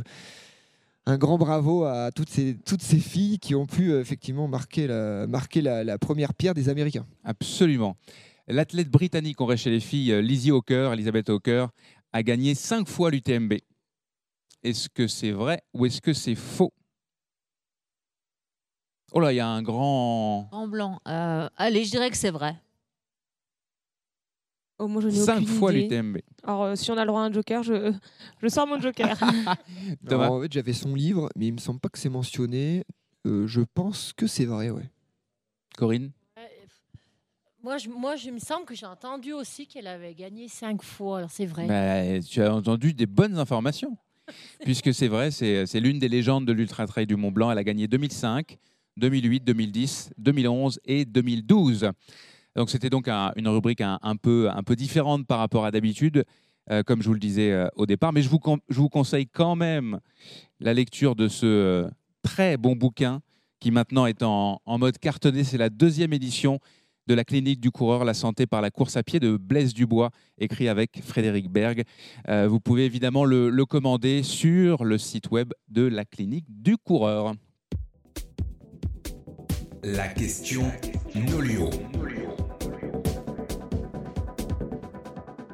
Allez, on passe à notre troisième débat du jour et à la question euh, Nolio. Vous l'avez entendu euh, dans le petit générique. euh, Nolio, qui est une euh, plateforme d'entraînement franco-française. Est-ce que c'est plus difficile de faire du trail et de la course à pied, notamment en compétition, quand on est une femme? Donc, je suis ravi d'accueillir euh, Blandine Lirondelle. Blandine, tu es euh, gynécologue, c'est pas, tu es euh, athlète de haut niveau, mais euh, sauf si je dis euh, une bêtise, euh, tu es à plein temps comme médecin aussi, en plus de, je dis pas de bêtises? Alors, je suis gynécologue obstétricien. euh, plein temps, ce serait euh, Euh, ce serait un peu entre guillemets prétentieux de ma part. Euh, j'ai j'ai allégé depuis cette année hein, mon, mon temps de travail. J'étais à temps plein jusqu'à l'année dernière. J'ai un petit rythme de vie un peu particulier où j'enchaîne des blocs d'astreinte de 24 heures. Mais effectivement, je, voilà, j'asso- j'associe les deux. Je, je garde toujours un pied à l'hôpital et, euh, et l'autre pied euh, dans la course à pied. Enfin, bien sûr, j'utilise Sur les podiums, l'autre pied. voilà, c'est ça, on espère. Et euh, tu as, euh, ces dernières semaines, ces derniers mois, pris euh, ta plume, entre guillemets, pour essayer bah, d'influencer ou de raconter ou d'expliquer ce qui se passe dans le corps des femmes, et notamment le, corps des athlètes. C'est ça qui a suscité euh, euh, cette question qui est intéressante. On en parle souvent, en fait, on n'en parle pas assez souvent, et je trouvais intéressant de, t'avoir avec nous aujourd'hui euh, dans le cadre de cette UTMB pour, euh, en parler. Donc, euh, Florence Morisseau, Corinne Favre et Thomas Laure euh, pour débattre de ce, sujet. Donc, je te pose la, question euh, à toi euh, d'abord. Euh, toi, en tant qu'athlète, tu es arrivé un petit peu sur le tard. Euh, est-ce que tu as, puisque tu as vite été à un certain niveau, est-ce que tu as été confronté à des difficultés que tu as eues comme femme que Thomas, par exemple, n'aura jamais ou n'a jamais eu? C'est sûr. Alors, ça dépend si on veut parler de la, de la place que va prendre la femme dans le trail, la place par rapport aux hommes, ou si on parle vraiment des, euh, pour l'instant des aspects physiologiques de la femme. On est plus sur l'aspect sur- physiologique, je pense, dans un premier temps. Alors, sur l'aspect physiologique, moi, je ne considère pas euh, qu'on a plus. Je pense qu'il faut. On, on a des différences, hein, ça, on va pas, on va pas se le cacher. euh, de toute façon, les hommes, les femmes, on a des différences évidentes. Les, les hommes vont être plus puissants, nous, on va être euh, plus endurantes. Mais je pense qu'il faut savoir. Euh, potentialiser et euh, voilà prendre le, béné- le, ouais, le bénéfice de, de, de ces hum, de ces compétences qu'on a, notamment, euh, entre- notamment sur l'endurance. On, a- on est, on est plus endurante, enfin plus endurante. Bon, physiologiquement, on a plus les capacités, je pense, à, utiliser notre filière énergétique lipidique. Moi, je vais peut-être pas rentrer dans les détails, mais on a plusieurs choses aussi au niveau mental, etc. Et plus de, di- est-ce que c'est difficile de faire la course à pied en compétition? J'ai envie de dire non. Après, en comparaison avec les hommes, ça c'est encore une autre histoire. Mais voilà, il faut pas croire qu'on a que des, des inconvénients à être une femme. Il y a aussi beaucoup de très beaux avantages. Flo? Alors, moi, je suis vraiment contente de t'entendre Ouais. dire ça, parce qu'on en a parlé Oui, un petit peu parlé, en off avec, euh, avec Nico. Et, euh, et pour moi, euh, c'est pas plus difficile si on se compare aux autres femmes. Euh, en tant que femme, il y a des, effectivement, on a des spécificités liées euh, à nos cycles hormonaux, liées au fait d'être une femme, point final, qui sont différentes de celles des hommes. Mais in fine, on va rentrer en compétition, si on parle de, de, difficultés euh, face à la compétition, face à d'autres femmes qui ont exactement les mêmes règles du jeu en leur possession. Donc finalement, moi, je me suis jamais demandé si c'était plus difficile euh, sur le fait d'être une femme d'un point de vue physiologique. Après, on pourra peut-être euh, réalimenter sur le fait que est-ce que la position de la femme dans euh, la famille, dans le, le, le, le- le- le travail, fait que ça, les responsabilités qu'elle a à ce niveau-là peut potentiellement rendre plus difficile sa pratique, son entraînement, etc. Alors, je te qu'il y a pose la question. moyen Il y a, il y a débat. donc. Alors, bah, de la même façon, moi, quand on me pose la question, alors je suis ni élite et plutôt vieille coureuse. Donc, en fait, euh, je me trouve dans un entre-deux euh, un petit peu euh, peut-être atypique. Mais très honnêtement, il y a 15 ans, 20 ans, quand j'ai commencé à courir, jamais je me suis posé la question si c'était plus difficile pour moi ou pour mon mari de courir. Mhm. Et des fois, je trouve que dans cette position de la femme, euh, où c'est le, le- quand au fait qu'elle s'autorise à faire quelque chose qui soit un peu chronophage, qu'il faille qu'elle laisse ses enfants, qu'il faille qu'elle elle, euh, elle soit un petit peu maître de sa vie, ça devient plus difficile aujourd'hui qu'il y a 20 ans. En tout cas, elle a besoin de plus le justifier aujourd'hui qu'à 20 ans. Et des fois, ça me fait un peu mal au cœur parce que je me dis, zut, finalement, j'étais vachement plus affranchie que la génération qui arrive après moi. Alors, je sais pas si Corinne, tu as ce sentiment-là, mais moi, je me suis jamais posé la question, enfin, je me suis jamais sentie coupable de me lever à 6 heures pour aller courir euh, et, et que mes enfants se réveillaient, que j'étais pas là ou que j'allais arriver. Donc, euh, je trouve que moi, ça me rend triste qu'on se pose la question finalement. Mais est-ce que c'était un positionnement que tu avais toi ou est-ce que tu trouvais que dans ton entourage, tout le monde raisonnait comme toi? Bah, m'étant pas trop posé la question, je me disais que euh, c'était sûrement pour tout le monde un peu pareil. Maintenant, c'est sûr que quand je vois, même quand je donne cours de la clinique du coureur, moi, je me suis jamais posé la question d'aller courir toute seule un matin dans n'importe quelle ville où je donne cours. Et je rencontre des jeunes femmes, des jeunes femmes euh, kinés ou Tu veux dire que tu t'es jamais posé la question de y aller ou pas, pas J'ai un, J'avais une séance à faire, je me levais avant de donner cours n'importe où, même si c'est dans une zone aéroportuaire à Montpellier, et puis je faisais ma séance et jamais j'ai eu d'appréhension. Et aujourd'hui, je rencontre vraiment beaucoup de jeunes femmes qui, pour elles, ne, aller courir seule, c'est un obstacle. Et ça, ça me rend triste aussi parce que, parce que je me dis, zut, j'étais quand même vachement plus libre qu'elle. Quoi. Mmh. Et je le suis toujours un petit peu plus. Corinne, toi, tu es une, femme de la montagne. Hein. Tu, tu, tu, as, je pense, toujours vécu à la montagne. Est-ce que. Et, tu, tu, raisonnes. Tu, je vais y ah arriver. Merci Tom. Euh, le... Est-ce que tu as déjà eu peur de partir euh, Est-ce que tu as... ce raisonnement de je suis une femme, j'ai peur, c'est quelque chose que, que tu connais, que tu as connu? Euh, non, pas spécialement. Après, moi, je suis un à la peu montagne, comme, elle existe, mais pas. Comme Florence, à des fois, j'allais. Bon, à l'époque, j'étais chez la Fuma. Quand je partais à droite, à gauche, bah, où que je sois, si je devais aller courir, je me levais tôt et puis j'y allais toute seule. Non, je me posais pas la question. Hein. En fait, je me suis jamais posé la question. Après, peut-être qu'aujourd'hui, on voit plus de choses parce qu'il y a tous les réseaux sociaux. On n'arrête pas de nous instaurer de la peur, que ce soit dans tous les domaines. Donc, les gens, ils ont plus peur. Mais c'est vrai que moi, je n'ai pas connu ça non plus. Je ne me posais pas la question. Et alors, tu es une athlète qui a euh, tu es une athlète qui a, qui a fait beaucoup de compétitions euh, dans ta vie. D'ailleurs, tu continues. Ouais, euh, Est-ce que, est-ce que pour recentrer un petit peu le, le, la, discussion, est-ce que tu as été à des moments confronté à, euh, en tant que femme, à des difficultés sur une compétition, par exemple, parce que c'était pas un jour, c'est pas un jour pour toi, par exemple. Bah ouais, après c'est vrai qu'on a toujours des hauts débats, on ne sait jamais comment on sera le jour de la compétition, mais c'est vrai que moi j'ai toujours eu la philosophie bon bah tu prends le départ et après tu verras. Je suis pas quelqu'un qui psychotait la veille, qui avait peur. J'avais tendance plutôt à aller boire un coup, une bière, un canon de rouge avec les copains copines et j'étais plutôt comme ça et j'ai jamais été bah, la course, on verra. Quand on me disait au départ que vous voulez faire aujourd'hui, bah, je dis, euh, je sais pas, je pars et après on verra quoi. J'ai eu cette philosophie. Ça va, ça va, ça va pas, bah, euh, j'arrête quoi. Je veux dire, je me suis jamais trop pris la tête avec ça quoi. Je suis mhm. assez spontanée, on va dire. Blandine, avant de laisser parler euh, Tom.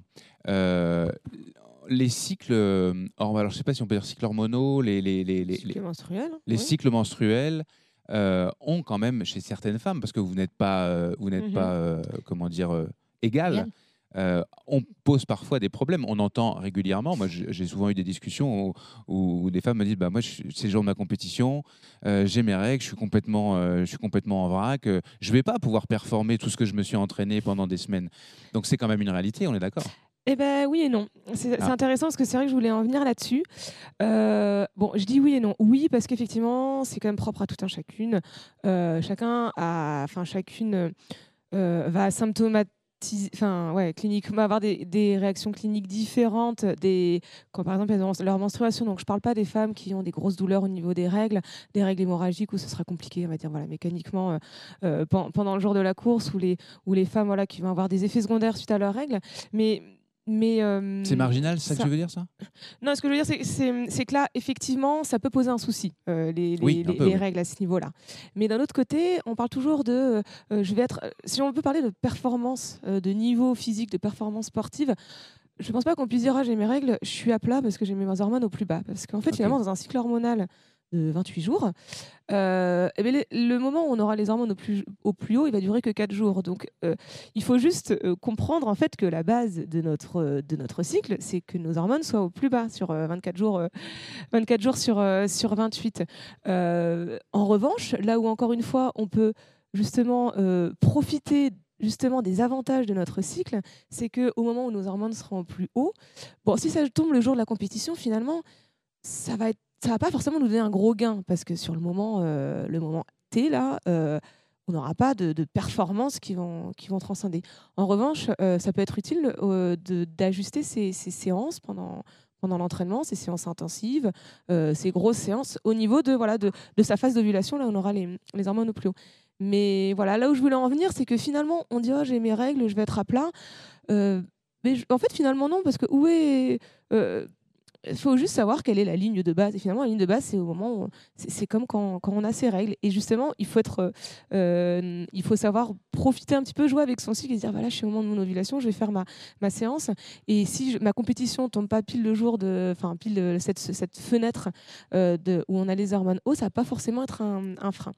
Et euh, ce que j'ai dit au début, je dis bien sûr, si une, une, femme a des règles très douloureuses, très hémorragiques, etc. Oui, là, là, les règles euh, courir pendant ces règles, ça va avoir un frein. Mais je veux dire, parler au niveau hormonal, scientifiquement parlant, il n'y a pas de. Bah, a pas de preuve que euh, on est beaucoup plus à plat, euh, ne serait-ce que par les hormones. on peut être fatigué parce qu'on saigne, on peut être fatigué par plein d'autres choses, parce que voilà, plein d'autres choses aussi au niveau, au niveau psychique, etc. Mais hormonalement parlant, c'est là où je voulais en venir, c'est que je pense qu'il faut, voilà, il faut accepter qu'on ait les hormones comme, enfin, au plus bas et profiter justement de cette fenêtre euh, quand on a les hormones Donc, plus haut, euh, plutôt que de, de, s'en plaindre, c'est d'utiliser en fait son corps comme une contrainte, comme un corps avec des contraintes et s'adapter à ces contraintes-là individuellement en fait. Voilà. Mais de ce euh, point de vue-là, je, je, reviens quand même à ma question un peu butée là.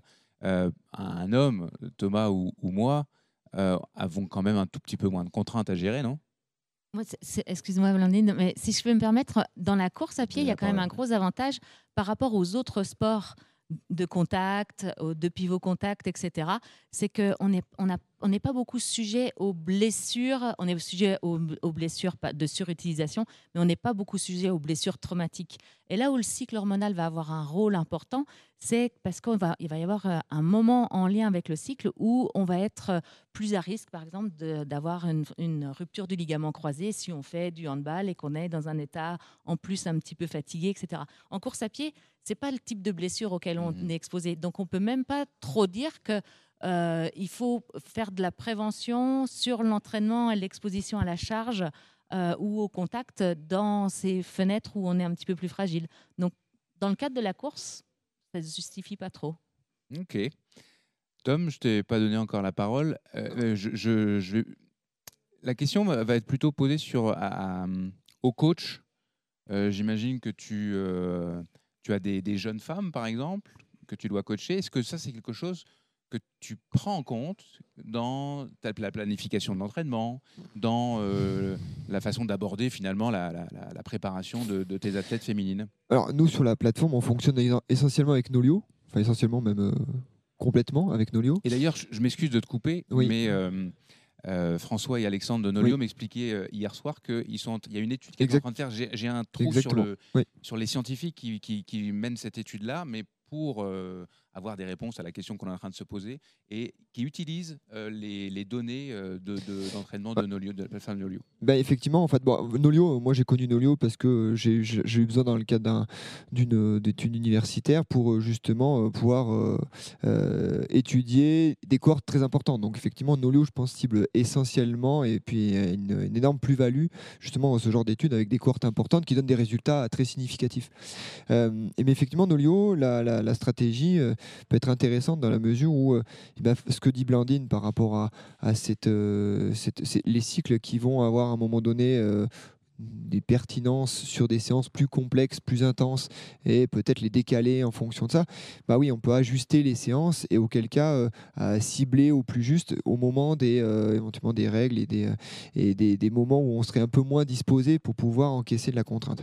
Après, si, si, on si on aspire à la, la, notion juste de performance en soi, je pense qu'on est sur à Chamonix, l'UTMB, je pense qu'il n'y a plus vraiment à démontrer que la femme en tant qu'athlète, elle a largement sa place dans l'aspect euh, hiérarchique et concurrentiel euh, d'un classement universel, euh, universel quels que soient les sexes. Donc, ouais, si on prend comme définition, comme endurance, que j'aime bien comme définition, savoir en fait la capacité de, de continuer quand notre corps nous dit d'arrêter, je pense que ça, je pense que on n'a pas vraiment, nous, toi comme moi.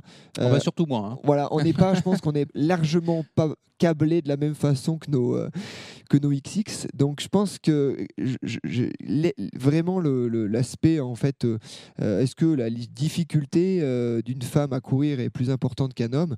Effectivement, une fois qu'on a mis l'accent sur le cycle menstruel, moi, je pense que, et ça, c'est plutôt le papa de deux filles. Bon, je suis largement minoritaire chez moi parce que je suis euh, vraiment l'élément, euh, l'élément faible. Euh, je pense que c'est plus le poids sociétal et ce qu'a évoqué un que- petit peu Flo, voilà. Le poids sociétal, effectivement, quand on est une fille et qu'on doit courir et qu'on s'investit dans un, dans un projet sportif euh, avec une dose qui pourrait euh, prêter à, à jugement, finalement, euh, ben ouais, on a tout ce regard sociétal qui doit être combattu quand on est une femme, alors qu'il n'est pas du tout euh, quand on est tout un à homme. fait normal à la Chez fin de la journée c'est qu'un homme norma- fasse un homme, c'est normal, c'est un guerrier, ainsi de suite. Et la femme guerrière, en fait, elle a finalement dans notre société euh, ce poids qu'elle doit traîner euh, derrière elle. Donc euh, voilà, des, des, des, des modèles comme Blandine qui réussit aussi bien d'un point de vue professionnel et sportive. Bah ouais, ça doit être des, véhicules, enfin des locomotives pour justement dire bah non, mais c'est possible. Euh, Elle a battu François Den à la régulière. Donc euh, voilà, je pense qu'il y a vraiment des, notions qui sont en lien davantage avec notre vision des choses que l'aspect euh, physiologique pur.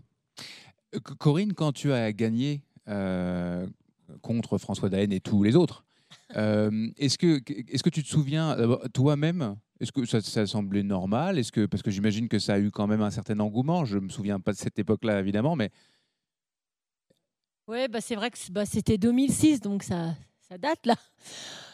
Euh, bah, c'était un peu les débuts. Alors moi, j'ai toujours tendance, parce que je suis pas quelqu'un qui me met en avant, je suis plutôt assez euh, modeste. Mais on me dit oui, bah, c'était les débuts, il y avait peut-être moins de monde, moins de concurrents, je sais Oui, mais pas. il y avait François Daen. Il y avait François Daen.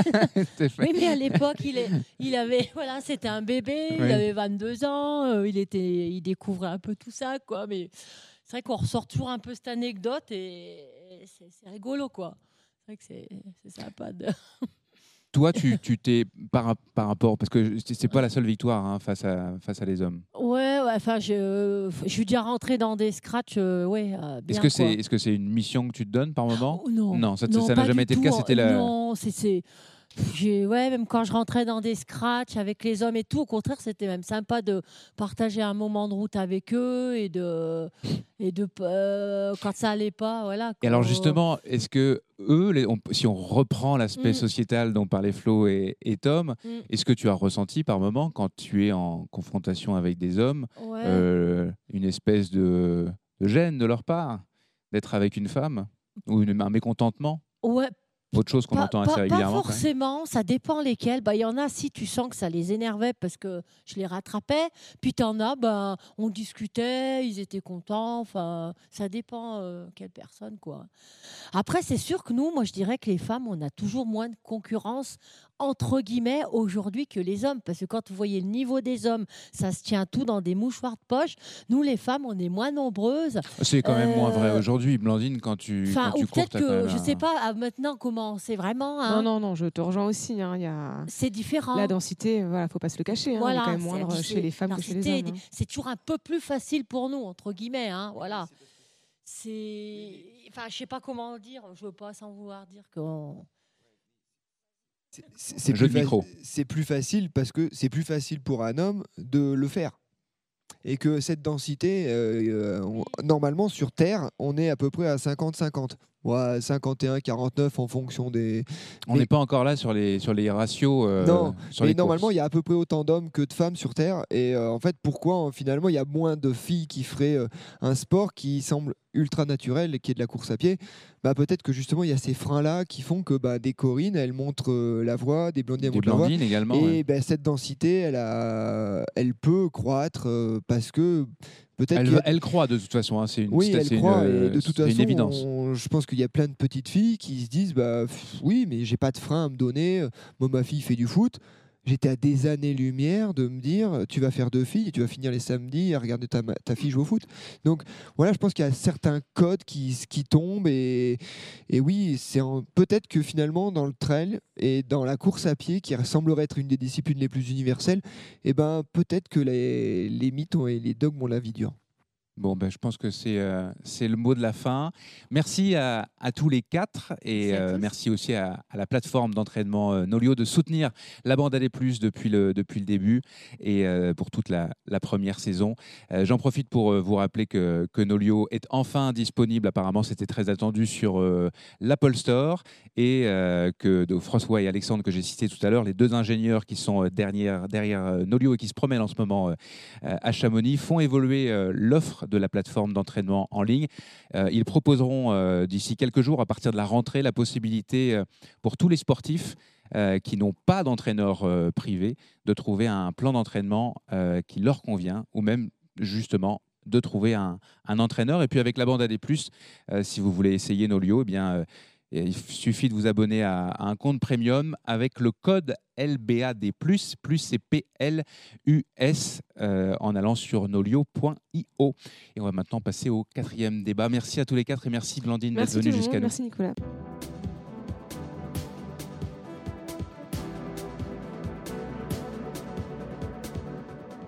Comment être sûr qu'on ne se dope pas On n'a pas encore parlé, euh, ou alors en filigrane, de dopage dans la bande AD+. Et c'est euh, Fiona Porte qui euh, a suscité cette, ce, ce- ce débat. Salut Fiona. Salut Nico, salut Alors, j'avoue que je t'avais pronostiqué comme vainqueur de, la TDS et je m'apprêtais à te, féliciter de ça, mais tu as fait une très belle course. Malheureusement, ton genou, euh, encore, je crois, t'as as un peu trahi. J'espère que ça va mieux. Tu as abandonné euh, hier la, TDS alors que tu bataillais grosso modo pour la deuxième place. Donc, c'était quand même bien parti. Comment ça va euh, aujourd'hui? Euh, J'ai pas trop testé les descentes aujourd'hui. on va dire que les trottoirs de Chamonix sont assez plats, donc ça me va.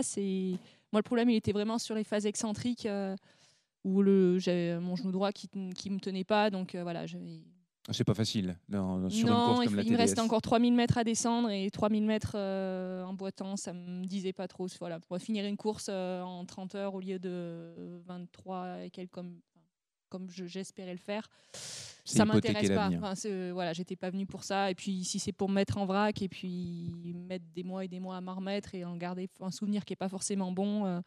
Le sport doit quand même rester du plaisir, le- même si dans l'ultra on sait qu'il y aura des moments difficiles, ça doit pas être euh, ça doit pas être quand même les trois quarts de la course qui sont qui, qui doivent être douloureux quoi. Donc, euh, Donc, toi, voilà. toi, Fiona, tu as percé euh, il y a longtemps, demi- dans les années 2010, 2012, c'est ça?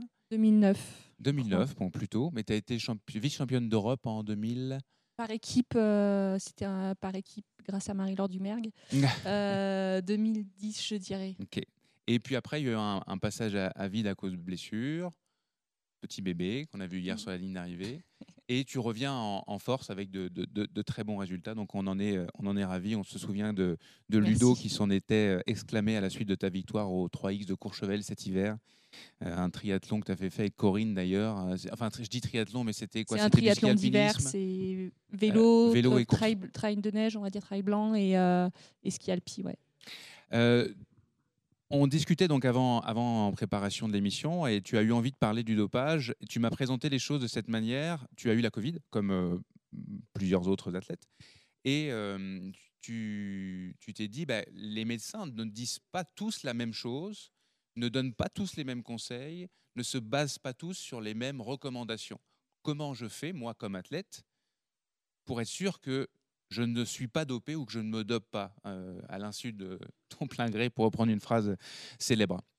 Alors j'ai trouvé ça intéressant parce que je pense que cette question-là, elle est euh, universelle. Elle n'est pas juste pour les athlètes, euh, les, athlè- les athlètes élites. Est-ce que tu as un, début de réponse?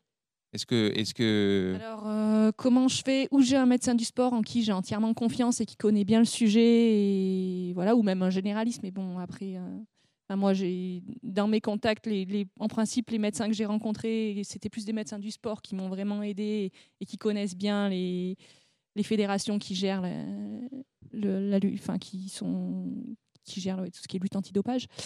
Euh, après, euh, prendre plusieurs avis, euh, c'est toujours pareil. Il faut, faut savoir à qui on a affaire, à qui on a en face.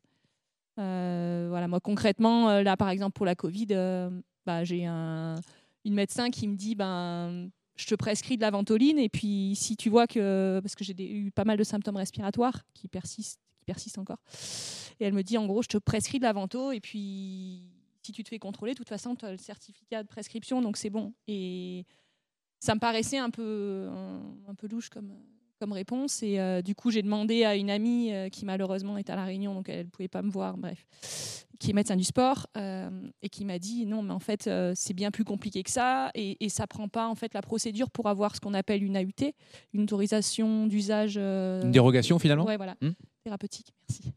elle me dit, en gros, la procédure, il faut compter minimum un mois parce que tu dois faire une demande auprès de la FLD. Enfin, ton médecin fait une demande auprès de la FLD, il faut des tests. Donc là, comme c'était sur des problèmes respi, il faut faire un EFR.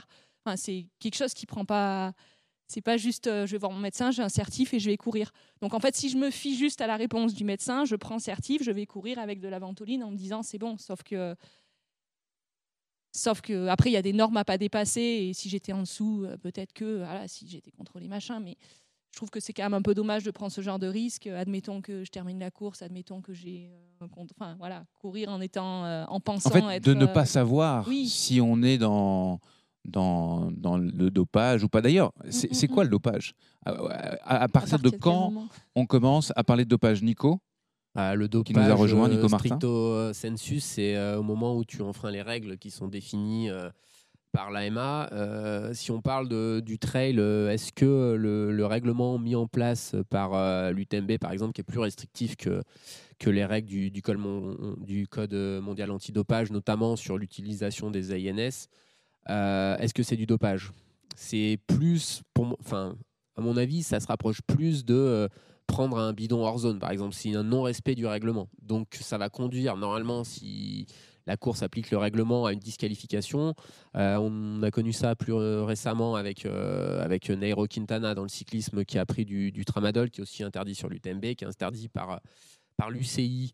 Euh, pour des raisons de santé, même si quand on connaît un petit peu le milieu, dans le fond, c'était aussi pour des raisons de performance. Mais en fait, comme il n'était pas interdit par l'AMA, ils ont trouvé un subterfuge. Donc Nairo Quintana s'est retrouvé disqualifié du Tour de France, mais pas suspendu. Donc euh, c'est pas vraiment du dopage. Après, euh, ma définition du dopage, c'est que euh, quand tu as besoin d'un produit pour courir, sauf si tu es réellement malade et reconnu malade, mais dans ce cas-là, la procédure d'AUT, euh, elle est logique parce qu'il faut qu'on reconnaisse que tu as une maladie. mais sinon, en fait, si tu as besoin de prendre un produit pour courir, moi, c'est que je pense que tu dois pas courir. Quoi. C'est, euh, je peux parler de mon cas perso, j'ai eu euh, une infiltration dans le genou. C'est ça, je voulais t'en parler. Euh, j'aurais pu la faire, hein, alors je ne sais pas exactement les règles, je crois que c'est 14 jours. J'aurais pu la faire 16 jours avant les championnats d'Europe, par exemple. Bénéficier, parce que le produit, je pense, fait effet à peu près 3 semaines. Bénéficier des effets de la, de, des corticoïdes et courir en respectant les règles. Mais en fait, tu respectes pas l'esprit. Si tu as besoin d'un produit pour courir, si tu anesthésies une zone, euh, bah non, tu n'as pas, pas à prendre le départ d'une course. Donc euh, je dirais que nous, on a entre guillemets peut-être la chance encore de faire un sport où il n'y a pas des enjeux tels que tu as une pression de fou. On, l'a vu l'année dernière, hein, je pense avec quelqu'un comme Kevin Meyer qui a quand même des convictions et tout, et à qui euh, on a dit, vu les enjeux qu'il y avait, qu'il n'y avait pas, pas de médaille pour l'athlète français, il avait une douleur et on, il voulait pas prendre d'anti-inflammatoire. Et je pense qu'il y a eu beaucoup de pression derrière pour lui dire bon là, tu es gentil, mais c'est pas interdit et tu vas le prendre pour aller faire une médaille. Et, bon, moi, ma philosophie, alors c'est peut-être parce que je suis en fin de carrière, mais c'est que si tu as besoin de quelque chose pour avancer, bah, ta place, elle n'est pas sur la course ou elle n'est pas de continuer la course. Et la conduite dopante, à mon sens, c'est dès lors que tu prends un médicament qui est complètement lié à ta pratique. C'est-à-dire que, par exemple, euh, vous avez fait un débat sur les athlètes féminines avant. Est-ce que prendre un doliprane euh, aujourd'hui, pour une course demain, si tu as tes règles, c'est problématique? Bah, Peut-être pas, parce que tu l'aurais aussi pris euh, dans un autre cas. Par contre, si tu prends un doliprane pendant la course parce que tu as mal aux jambes, en principe, quand tu cours, tu as mal aux jambes. Donc là, moi, ça me pose problème d'avoir cette démarche-là, même si stricto sensus, c'est pas du dopage parce que c'est pas interdit. Thomas? Le cas du dopage et la définition du dopage, en fait, c'est celle qu'on se donne. Hein. Exactement, c'est ça que je viens de dire Nico, finalement. Hein. Celle de Nico, on est un peu dans la stratégie de ce qui n'est pas interdit est autorisé. Finalement, puisque on se, on se réfère à, à l'AMA qui va nous dire si on a le droit ou pas de. L'Agence mondiale antidopage, on dit l'AMA tout à l'heure. C'est-à-dire que ça, après, on peut partir sur une définition qui me semble un peu plus généraliste, qui serait sur euh, euh, tout procédé artificiel pour améliorer sa performance. Parce que là, on parle de médicaments. Quid de, euh, des poches de sang, finalement? Tu passes. C'est ton propre sang, c'est ce que tu veux dire. oui, ton propre sang. Tu passes trois mois en altitude, tu améliores tes capacités, tes marqueurs physiologiques, tes marqueurs sanguins puis finalement tu redescends, Qui est une technique qui est régulièrement. Qui est- qui- C'est pas un médicament. Mais c'est un processus artificiel. C'est pas un médicament. Tu vois, c'est là où, en gros, euh, c'est. Alors, après, on arrive à plein de dérives parce que finalement, ça a été interdit parce que euh, on a trouvé des marqueurs euh, plastiques pour dire, bah voilà, ce marqueur plastique fait quand même penser à, euh, quelque chose qui a eu, transit, entre guillemets. C'est pour ça qu'il y a eu dans des équipes de cyclistes ce qu'on appelle des mules qui globalement faisaient transit et évitaient de mettre le sang dans des poches en plastique et finalement on mettait le sang dans le, le mécano qui avait finalement le même groupe sanguin que le on arrive à des trucs complètement ubuesques.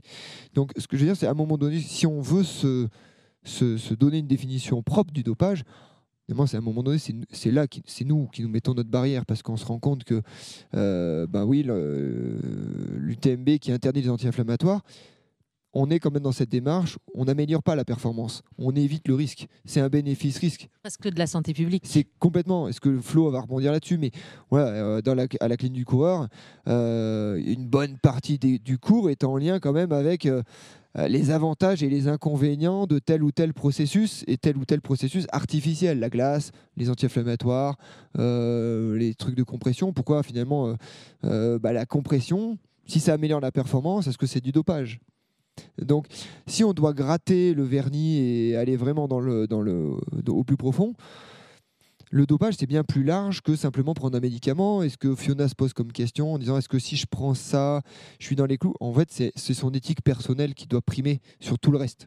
Euh, est-ce que voilà, la démarche qu'elle a, finalement, c'est c'est une démarche euh, qui devrait avoir sens pour tout le monde? Est-ce que globalement, quand je, je suis en train de prendre ce, process- ce processus, ce procédé, réfléchir à une stratégie pour optimiser ma performance en lien avec quelque chose que j'aurais pas de toute façon pu faire si j'avais pas eu ce processus, ce procédé-là, ouais, déjà c'est bon. La, la question, elle est vite répondue, comme on dirait. Hmm. Donc euh, voilà, les anti-inflammatoires, comme dit Flo, c'est de santé publique. C'est pas pour améliorer la performance. C'est que globalement, si on les interdit, on aura peut-être moins de problématiques pendant la course. Ok. Flo, c'est quoi ton positionnement là-dessus Là, Je pense que as- t'en as- juste Ouais. en un mot, on a compris Ouais. les choses, mais Mon positionnement là-dessus, c'est que je, fais, je fais un peu euh, l'avocat du diable euh, aujourd'hui, mais c'est pas grave, je me colle, euh, je m'y colle. C'est que un, si le sport de haut niveau avait été, avait été du sport santé, ça se saurait, et que deux, euh, on vit pas dans un monde de bisounours. Je suis désolée, c'est pas des scoops non plus finalement, hein, mais euh, mais tu vois, Nico, quand tu parles de l'infiltration de ton genou, mais il n'y a pas un sportif de sport co qui se pose la question s'il est dopé ou pas. Euh, moi, je me souviens, je suis une équipe de hand de féminin qui est en LFH, donc qui est en D1, et euh, dont euh, la joueuse phare, même blessée, elle est meilleure que toutes les autres, était nécessaire pour un match crucial de la saison. Elle avait une fascite plantaire, on l'infiltre. C'est une décision de staff qui est prise, on l'infiltre avec l'énorme risque qu'elle rompe. Qui s'est passé. Mais il valait mieux Ah, la voir, elle, infiltrée en prenant le risque sur le terrain ce jour-là pour gagner le match, plutôt que de s'en priver où on était sûr de ne pas gagner le match. Euh, J'ai la chance de partager aussi euh, parfois des conversations avec des gars comme euh, Ludo Humetz, qui est médecin du stade Rochelet. Euh, pour lui, c'est évident que certains joueurs du stade blessés sont meilleurs que le remplaçant. Donc, bah, on le met sur le terrain. Et pour qui joue blessé, bah, il faut un- il faut, il faut, l'anesthésier. hein. Donc, c'est vraiment des pratiques extrêmement courantes. Donc, c'est dans ce cadre-là que, bah, ce, que dis- ce que disait Thomas, la définition du dopage, c'est quelle est la définition qui fit à mon, à, à- à mon éthique? Et c'est vrai que quand toi, Nico, tu te poses la question de courir sous infiltration du genou, mais c'est d'une- c'est c'est remarquable et c'est ton éthique qui est particulièrement louable. Euh, mais c'est sûr que c'est loin d'être euh, dans les règles de ce qu'il faut, enfin de ce qui est, c'est loin de l'interdit finalement. Mhm. Et c'est pareil, euh, Fiona. Et moi, je comprends, je comprends complètement ton point parce que la liste des produits interdits et des stratégies interdites, elle bouge aussi tout le temps. Donc, si t'es pas avec un médecin, si t'es pas encadré par un médecin qui est pleinement immergé là-dedans, tu risques effectivement de, manquer d'informations et puis, euh, et puis de ne pas trop savoir où te situer, où s'arrête la limite de ce que tu peux faire ou ne pas faire. Donc je crois que pour un athlète euh, et pour des athlètes euh, authentiques et puis avec l'éthique que vous avez aujourd'hui, la définition du dopage, elle doit vraiment être celle qui qui vous renvoie à votre bonne pratique et votre, Mmh. et votre sens, de, le, le sens que vous mettez derrière le sport. Sylvain Cachard, qui était, euh, qui était là tout à l'heure euh, et que coach en conseil Nico, a eu la même problématique en étant un jeune, parce que tu parlais, que je suis peut-être un vieux, mais euh, Sylvain a eu la même problématique au début de l'année. Il a lutté parce qu'il n'avait pas envie, il a, il a consulté, il est allé voir des, des- des spécialistes, il ne voulait pas se rentrer les trucs dans le... et c'est- au moins ce, ce questionnement-là est quand même Mais hyper énorme. sain. Et euh, Nadal n'aurait pas gagné un tournoi s'il n'avait pas des pompes de xylocaïne dans le pied. Quoi. C'est, euh, Mais ce que tu dis là, euh, quand tu dis il faut se, se- se rapprocher de, de médecins qui s'y connaissent, mais comment on fait ça? On- Là, on parle à monsieur et madame tout le monde, là, les gens qui nous écoutent et qui n'ont pas envie non plus de tomber là-dedans, mais qui ont envie d'être bien, encadré- bien encadrés.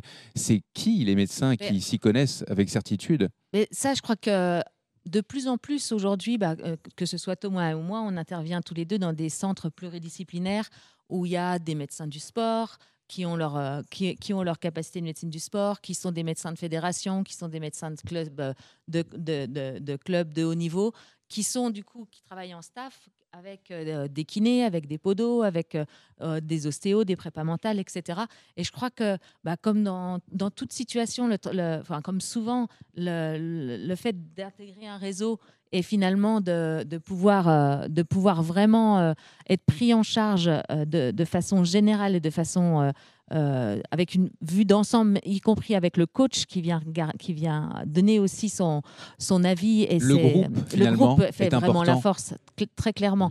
Et c'est vrai que bah, le, le médecin de- du sport de la Réunion en qui tu as confiance, euh, finalement, aujourd'hui, euh, on peut faire une consultation euh, en visio et peut très, on peut très bien faire une consultation extrêmement pertinente avec une médecin du sport en qui on a confiance à la Réunion, le coach, l'athlète et puis les déterminants essentiels en lien avec la performance de l'athlète. quoi.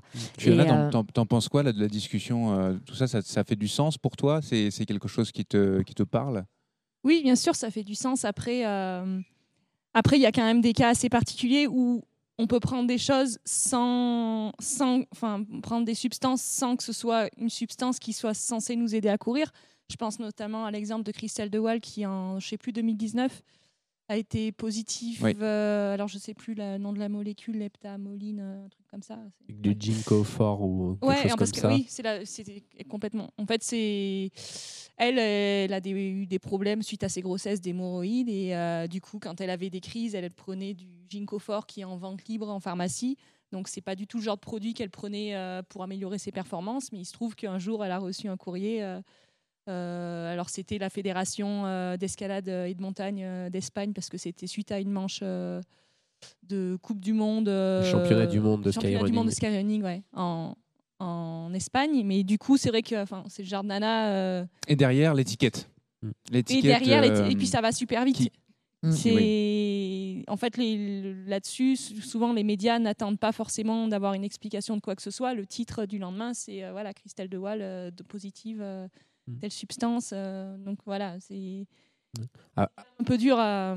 Après, moi, je fais, je- j'essaye de faire la différence. Après, euh, normalement, quand un athlète d'un certain niveau, euh, tu dois pas avaler un seul médicament, pas utiliser un seul procédé qui est un peu borderline, sans t'être assuré que. Parce que pour revenir, la définition du dopage, euh, moi, pour moi, le dopage, c'est ce qui est interdit. Parce que le principe du sport, c'est de jouer avec des règles. Ce qu'on a évoqué, pour moi, c'est plus l'éthique personnelle. L'éthique personnelle peut être beaucoup plus restrictive que les règles euh, mises en place. En tout cas, la vôtre, de toute évidence. Oui, mais ça, chacun. Il y en a, ils vont avoir une éthique, c'est euh, tout ce qui n'est pas interdit est autorisé. Donc, eux, ils vont être limités par vraiment les règles du, du antidopage. Ils vont même essayer de les contourner s'ils peuvent. Et après, il y a ceux qui ont une éthique et qui vont dire Moi, je veux pas de substance euh, qui rentre dans mon corps et qui potentiellement améliore ma performance. Mais ça, c'est de l'éthique personnelle. Tu prends, tu prends le départ de l'UTMB, euh, tu as le droit de prendre du, du paracétamol. Euh, c'est Est-ce que ça améliore beaucoup la performance? J'en sais rien. Mais la démarche, elle est dopante. Après, euh, tu sais que tu as des coureurs en face de toi qui peuvent prendre ça et c'est pas interdit. Euh, si tu tolères pas ça, tu arrêtes de faire des courses. Oui, parce que du coup, ça crée, ça crée quand même un climat un peu spécial entre les uns et, et- les uns et les moi, autres. ça me pose pas de problème. C'est leur éthique personnelle, c'est pas interdit. euh, ils respectent les règles. Après, moi, ce qui me dérange, c'est quand on met en place des règles, que des gens enfreignent ces règles et qu'il n'y a pas de conséquences. Ça, Mais là, on parle, on, parce que euh, on- pour rebondir sur, sur Christelle Deveil, donc euh, qui est une des Mais Il y a meilleures une françaises petite sur. erreur de Christelle qui aurait été de devoir s'assurer que ce médicament ne contient pas de substances euh, qui sont potentiellement dopantes. C'est la seule petite erreur qu'elle a fait. Après, moi, je fais le distinguo. Je connais un petit peu Christelle. Elle Je sais qu'elle n'a pas pris ça pour améliorer sa performance. Donc, mais ça découle aussi de la suspension qu'elle a eue. C'est-à-dire qu'elle n'a pas pris deux ans parce que on a reconnu que c'était plutôt euh, une erreur de sa part et tu es responsable. hein. Euh, pour en avoir discuté avec Pierre Salé, euh, c'est pas trop le cas en Europe. mais Le quand spécialiste Ouais, du quand dopage. tu vas, quand tu vas perd son titre. euh, en Chine, aux États-Unis, la viande euh, peut être potentiellement euh, problématique. Euh, on avait entendu parler, on s'en est beaucoup moqué. Alors bon, dans le vélo, il y a une réputation, mais l'intoxication qu'avait eu euh, Contador au clenbuterol, euh, en Europe, je sais pas, mais dans certains pays, c'est pas impossible complètement. Donc, donc ça, tu es responsable. Je trouve ça dur hein, parce que celui qui est capable de dire non, mais moi, je contrôle absolument tout ce qui rentre dans mon orga- organisme c'est quand même difficile. Euh, Nous, on mange en ce moment et quelqu'un qui vient faire euh, la cuisine, euh, bon, s'il te met un truc dans la bouffe, Ouais. tu t'en sais rien, quoi. Donc voilà, mais, mais néanmoins, dès que tu prends un médicament, tu es quand même censé, c'est assez facile maintenant, il y a des moteurs de recherche sur la FLD, tu tapes le nom du médicament et tu sais s'il y a un problème. Ça, ça me paraît quand même la base dès que tu es un coureur qui est... Alors, c'est valable aussi pour le grand public. Je dirais que la différence, c'est que quand tu vas finir euh, anonymement dans le- un classement, il y a peu de chances que tu te fasses contrôler. Mais dès que tu es un coureur susceptible d'être contrôlé, si tu fais pas ça, tu te prends la disqualification, c'est pas, c'est pas volé non plus. quoi. Au-delà de, au-delà du contrôle ou, ou pas contrôle, euh, de la même manière qu'à l'éthique personnelle, un coureur lambda qui sait qu'il a pris quelque chose qui potentiellement améliore ses performances, on doit garder quand même ça en tête. J'ai réussi à faire quelque chose. Non, mais- pas du tout. Moi, je pense Bah, que c'est là où il y a le Non, plus je de naïf, dopage. je suis un grand non, naïf. Non, mais juste, Ouais. un, juste euh, un exemple. Est-ce que si ça fait des mois que tu prépares euh, l'UTMB et que tu prends euh, par erreur, sans, sans faire attention, du dolirum, par exemple, qui contient de la pseudoéphédrine euh, et qui est potentiellement dopant, est-ce que tu vas t'interdire de prendre le départ si tu es un anonyme ça, Non, non, puis tu vas prendre le départ avec du doliprane, tu vas prendre du départ avec euh, de- de- de- de- de- du sous solupred. et, euh, et c'est là où finalement, euh, c'est encore plus dangereux. Parce que Fi- Fiona, toi, tu, tu- tu arrêtes à la TDS parce que tu sais que la douleur, tu n'es pas en train de te faire du bien et que tu vas pouvoir potentiellement te faire être dans le mal pour longtemps et que bah, le- ton objectif, euh, c'est plutôt de, de, de reperformer très vite, donc tu vas t'arrêter. Au qui- Templier, par exemple. voilà, par exemple. Euh, celui qui est là pour finir, il va pas cette douleur-là, il va la masquer. Il va bouffer des trucs parce que lui, son objectif, c'est d'avoir la, la, la- la petite veste. Hmm. Donc il va, il va la masquer, il va prendre des trucs et c'est là où ça Donc, devient dangereux. Et c'est là où euh, bah, la, la- la- la prise de position d'interdire les anti-inflammatoires, elle est vraiment courageuse et indispensable parce que c'est quand même un peu euh, ballot de faire du trail pour ta santé, de t'inscrire à l'objectif de ta vie et de perdre un rein. Parce que l'enjeu de la prise des anti-inflammatoires en ultra-distance, c'est de faire une rhabdomyolyse et de, et de- et- de- et de perdre un rein. Donc, euh, euh, je pense qu'effectivement, chez le, chez le coureur lambda, lui, il ne se posera pas la question de est-ce qu'il va améliorer ses performances. Il dit est-ce que je vais au bout? Est-ce que je récupère ma, bout- ma, ma, ma veste de finisher? Et c'est ça, qui est dangereux finalement.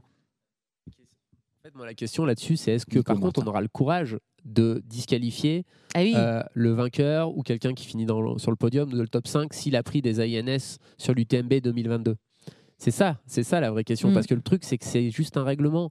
Et en fait, moi, je je suis prêt à respecter toutes les règles. Mais en fait, si tu commences, alors je vais pas prendre des INS pour autant. Mais en fait, euh, si on m'interdit de les prendre, je considère que les autres, ils n'ont pas le droit d'en prendre. Et s'ils en oui, prennent, oui. ils sont disqualifiés. Tu vois, c'est- c'est plus ça. Sa- Sauf qu'après, il y a un problème euh, complètement euh, législatif. Qui, qui, en fait, diligente euh, le contrôle antidopage C'est la FLD et les règles. La FLD, ils ont jamais dit que c'était interdit de prendre des anti-inflammatoires non stéroïdiens. Donc, en fait, tu vas disqualifier un gars par rapport à un contrôle qui, de toute façon, n'est pas officiel. Ouais, il a signé un règlement où c'est interdit d'en prendre. C'est comme moi, je une, pense- une prise de bidon hors zone. Tu peux lui mettre euh, deux heures de pénalité. Hmm. Ouais, tu lui mets 15 heures de pénalité. Quoi. Mais ça dépend aussi du règlement, parce que le règlement doit aussi stipuler euh, la, la- la- la sanction qui va avec en fonction de ce qui se passe. Oui, oui, non, mais du coup, euh, enfin, mettre des règlements où il n'y a pas de sanction, euh, c'est- c'est c'est de la poudre aux yeux. Et après, il faut pas s'étonner qu'il y en a qui crachent dessus et qui, qui disent, voilà, aujourd'hui, c'est un peu comme du greenwashing, quoi. C'est-à-dire qu'on on fait croire que. Alors, que ce soit pour des, euh, des raisons de santé, euh, je l'entends tout à fait. Après, euh, les raisons de santé, euh, tu, si tu respectes vraiment ta santé, tu n'essayes pas de courir l'UTMB en moins de 20 heures, on va pas se mentir. Euh, mais. euh, qui vont. qui vont c'est un autre débat, problèmes. mais bon, peu importe. Mais si tu veux, c'est si tu mets une règle en place, faut pouvoir l'appliquer. Sinon, c'est Mais à un moment donné, toi, moi, je pourrais imaginer, les anti-inflammatoires sont interdits sur les TMB. La personne qui a besoin d'être dialysée parce qu'elle est en insuffisance rénale à l'arrivée du TMB, ça va lui coûter cher. Et quelque part, toi, tu as pris l'engagement de ne pas en prendre, tu en as pris, bah, tes frais de santé, ils sont pas couverts. Ta responsabilité. Bon. Désolée, On- j'ai plombé le truc. Bien plombé comme il faut. Euh, ceci dit, il faut de toute façon euh, que clore ce, ce débat. Donc merci à tous les cas, c'était passionnant, puis c'est certain qu'on en reparlera. Merci Fiona d'avoir euh, apporté ta pierre à l'édifice. Eh merci à toi, merci à vous. C'est la première fois qu'on a parlé du dopage et, et de toute évidence pas la dernière. Merci, bon rétablissement pour ton genou. Merci. Bonne course au Templier. C'est encore loin, mais pourquoi pas. Et, et- et à bientôt. Merci à, à tous les trois. Euh, on vous retrouve, euh, je pense, tous les trois à un moment donné. Là, je suis un peu perdu dans mon, dans mon conducteur. Mais on va passer à la rubrique arrêt à la station de trail tout de suite. Arrêt à la station de trail. Et on va faire, euh, comme je vous le disais en, en- au sommaire, un, un grand pas de côté aujourd'hui, s'éloigner de, de Chamonix pour passer euh, de l'autre côté de l'Atlantique, au Québec, au, Canada. Pourquoi? Bah, Évidemment, j'aime profondément euh, le Québec, oui, mais c'est surtout parce qu'il y a quatre stations de trail qui sont en train de, voir le jour dans quatre destinations euh, plein air de la province. Euh, je dis station de trail, mais en fait, je devrais dire station euh, multisport, puisqu'il est question euh, euh, ici, pas uniquement euh, de trail, on parle aussi de, de vélo de montagne, de randonnée, euh, etc. Selon un sondage de Tourisme Québec, près de 40% des, Français envisagent de visiter le Québec au cours des deux prochaines années. Et plus de la moitié d'entre eux euh, seraient tout particulièrement attirés par les activités euh, plein air, tant mieux. Et donc, c'est pas pour rien que notre partenaire euh, OnPiste lance ses stations de trail avec euh, l'arrivée toute prochaine euh, de l'été des Indiens, le, temps des, couleurs. C'est une période assez fabuleuse où les, les feuilles des arbres et notamment des érables changent, de couleur dans tous les massifs. Et Dieu sait s'il y a de la forêt au, au Québec, eh bien, ça devient assez, euh, assez somptueux. Et puis euh, voilà, c'est un, un, bel, un bon moment pour euh, découvrir les, sentiers au Québec. Donc je disais qu'il y avait quatre destinations que vous retrouverez sur l'application OnPiste et le site web au, début du mois de, septembre. C'est pas encore euh, en ligne, ça arrive. Alors les parcours sélectionnés, euh, c'est à Bromont, c'est au sud de Montréal. C'est un endroit euh, où s'entraînent de nombreux trailers québécois, hiver comme été. Et d'ailleurs, cet automne, en octobre, a lieu le, Bromont Ultra. C'est l'un des grands événements de trail au Québec. Il y a également euh, une station à Val-David-Valmorin, dans les Laurentides, au nord de Montréal. Cette fois, il y a de bons dénivelés, des falaises. C'est un lieu assez apprécié pour euh, l'escalade dans, ce coin-là, avec des, blocs et des voies euh, naturelles. La structuration a commencé sur, sur cette station de trail. Il y aura deux parcours de, trail, six parcours de randonnée et trois parcours de vélo de montagne. Dans ce secteur, c'est l'Ultranza Trail qui est organisé euh, la première quinzaine de septembre. Euh, pour ces deux destinations, depuis euh, Montréal, il faut compter euh, 50 minutes, une heure de route en, auto.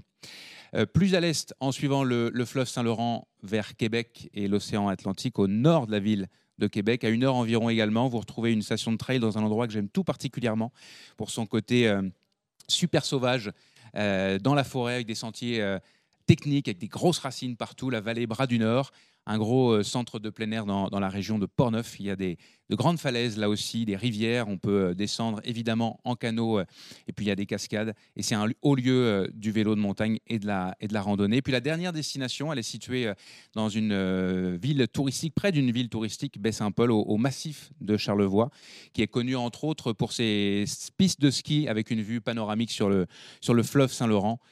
C'est à moins d'une heure de, de la ville de Québec. C'est une formidable région à découvrir Il y a deux événements de trail qui sont incontournables dans cette région de Charlevoix. Le Québec Mega Trail qui a lieu au Mont-Sainte-Anne au début de l'été et l'Ultra Trail Aricana du Canada au Mont-Grand-Fond au-dessus de la ville de la Malbec qui a lieu au début du mois de septembre. Je vais profiter que Mathieu Blanchard soit parmi nous et qui s'est installé à côté de moi. Salut Mathieu.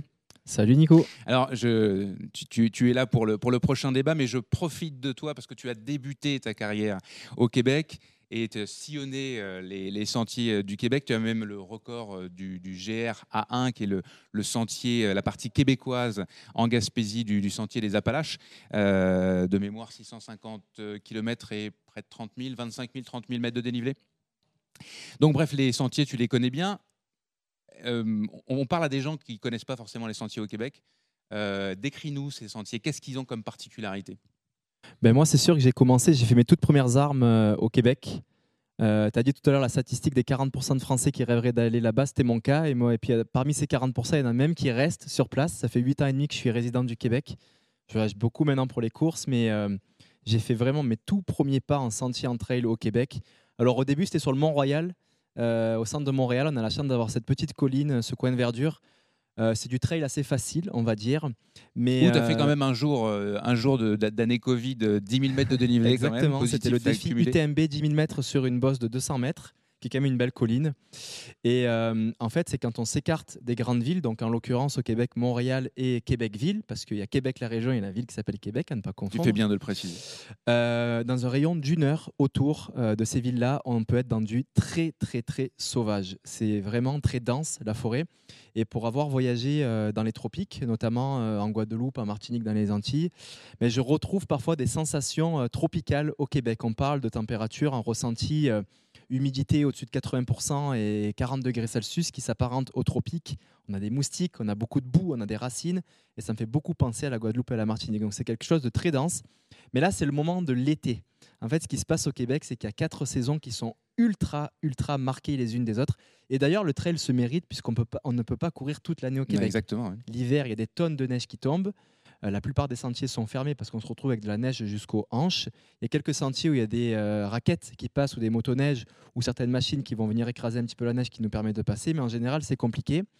À la fin de l'hiver, les terrains deviennent beaucoup trop boueux et en général, les sentiers sont fermés pour pas les abîmer. Donc la période pour faire, euh, pour faire de la course en sentier, ça va être plutôt l'été et l'automne, qui est magnifique, l'été indien avec les couleurs. et puis voilà, c'est pas des très hauts sommets. Les plus hautes montagnes dépassent rarement les 1000 mètres d'altitude. Mais euh, voilà, c'est un terrain qui se mérite. Il ne faut pas regarder les distances quand on fait des sorties. Ça peut prendre des heures pour faire des distances assez courtes parce qu'il y a des roches partout, beaucoup de racines, c'est dense, c'est chaud. Mais euh, voilà, c'est grandiose. Ça ne ressemble pas au, sentier que tu vas affronter euh, vendredi. Non, à l'UTMB. Mais moi, je pense aussi que quand on démarre le trail dans des sentiers comme ça, ultra techniques, c'est comme faire des gammes compliquées au, au, piano. Après, on devient plus rapidement un virtuose de l'instrument.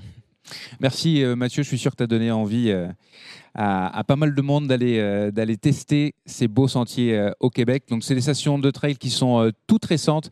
il faudra surveiller l'application OnPiste et le site onpiste.com pour bah, peut-être essayer ces stations de trail qui vont probablement se développer si j'ai bien tout compris. On va passer à ce débat avec toi Mathieu, avec toi Nico.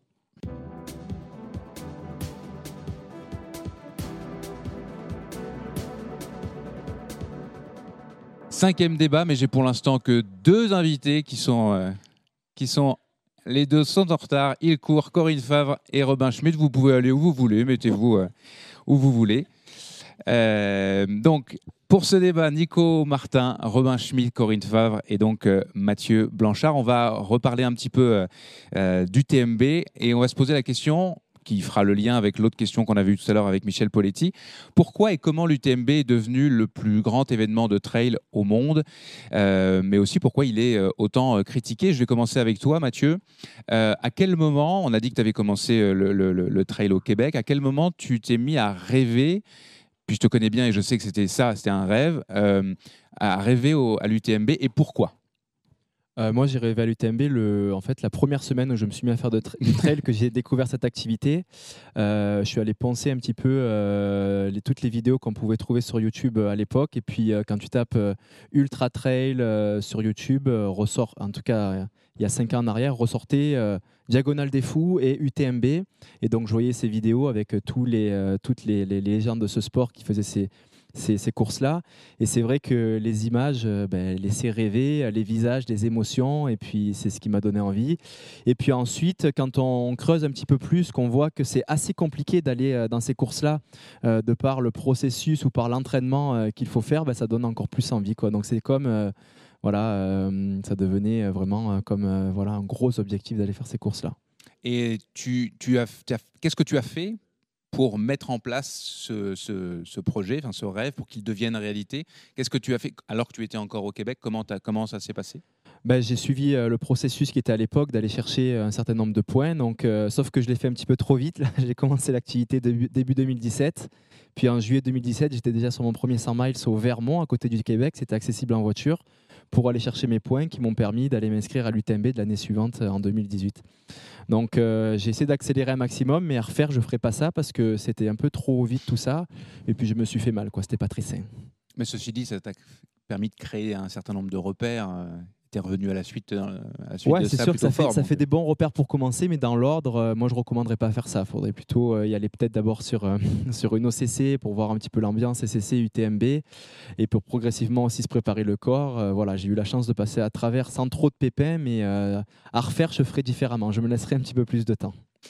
Nico, on, l'a dit tout à l'heure, tu as, tu as aussi une belle histoire avec, avec l'UTMB. Tu as remporté la première OCC en, en, 2014. Tu vas courir ta cinquième euh, demain, au moment où on, se parle. Euh, ça représente quoi pour toi euh, l'UTMB c'est aujourd'hui c'est le plus gros événement de trail au monde, c'est indiscutable. Je pense que le premier élément dans tout ça, il n'a pas grand chose à voir avec l'organisation. C'est beaucoup plus la montagne qu'il y a ici qu'est le Mont Blanc.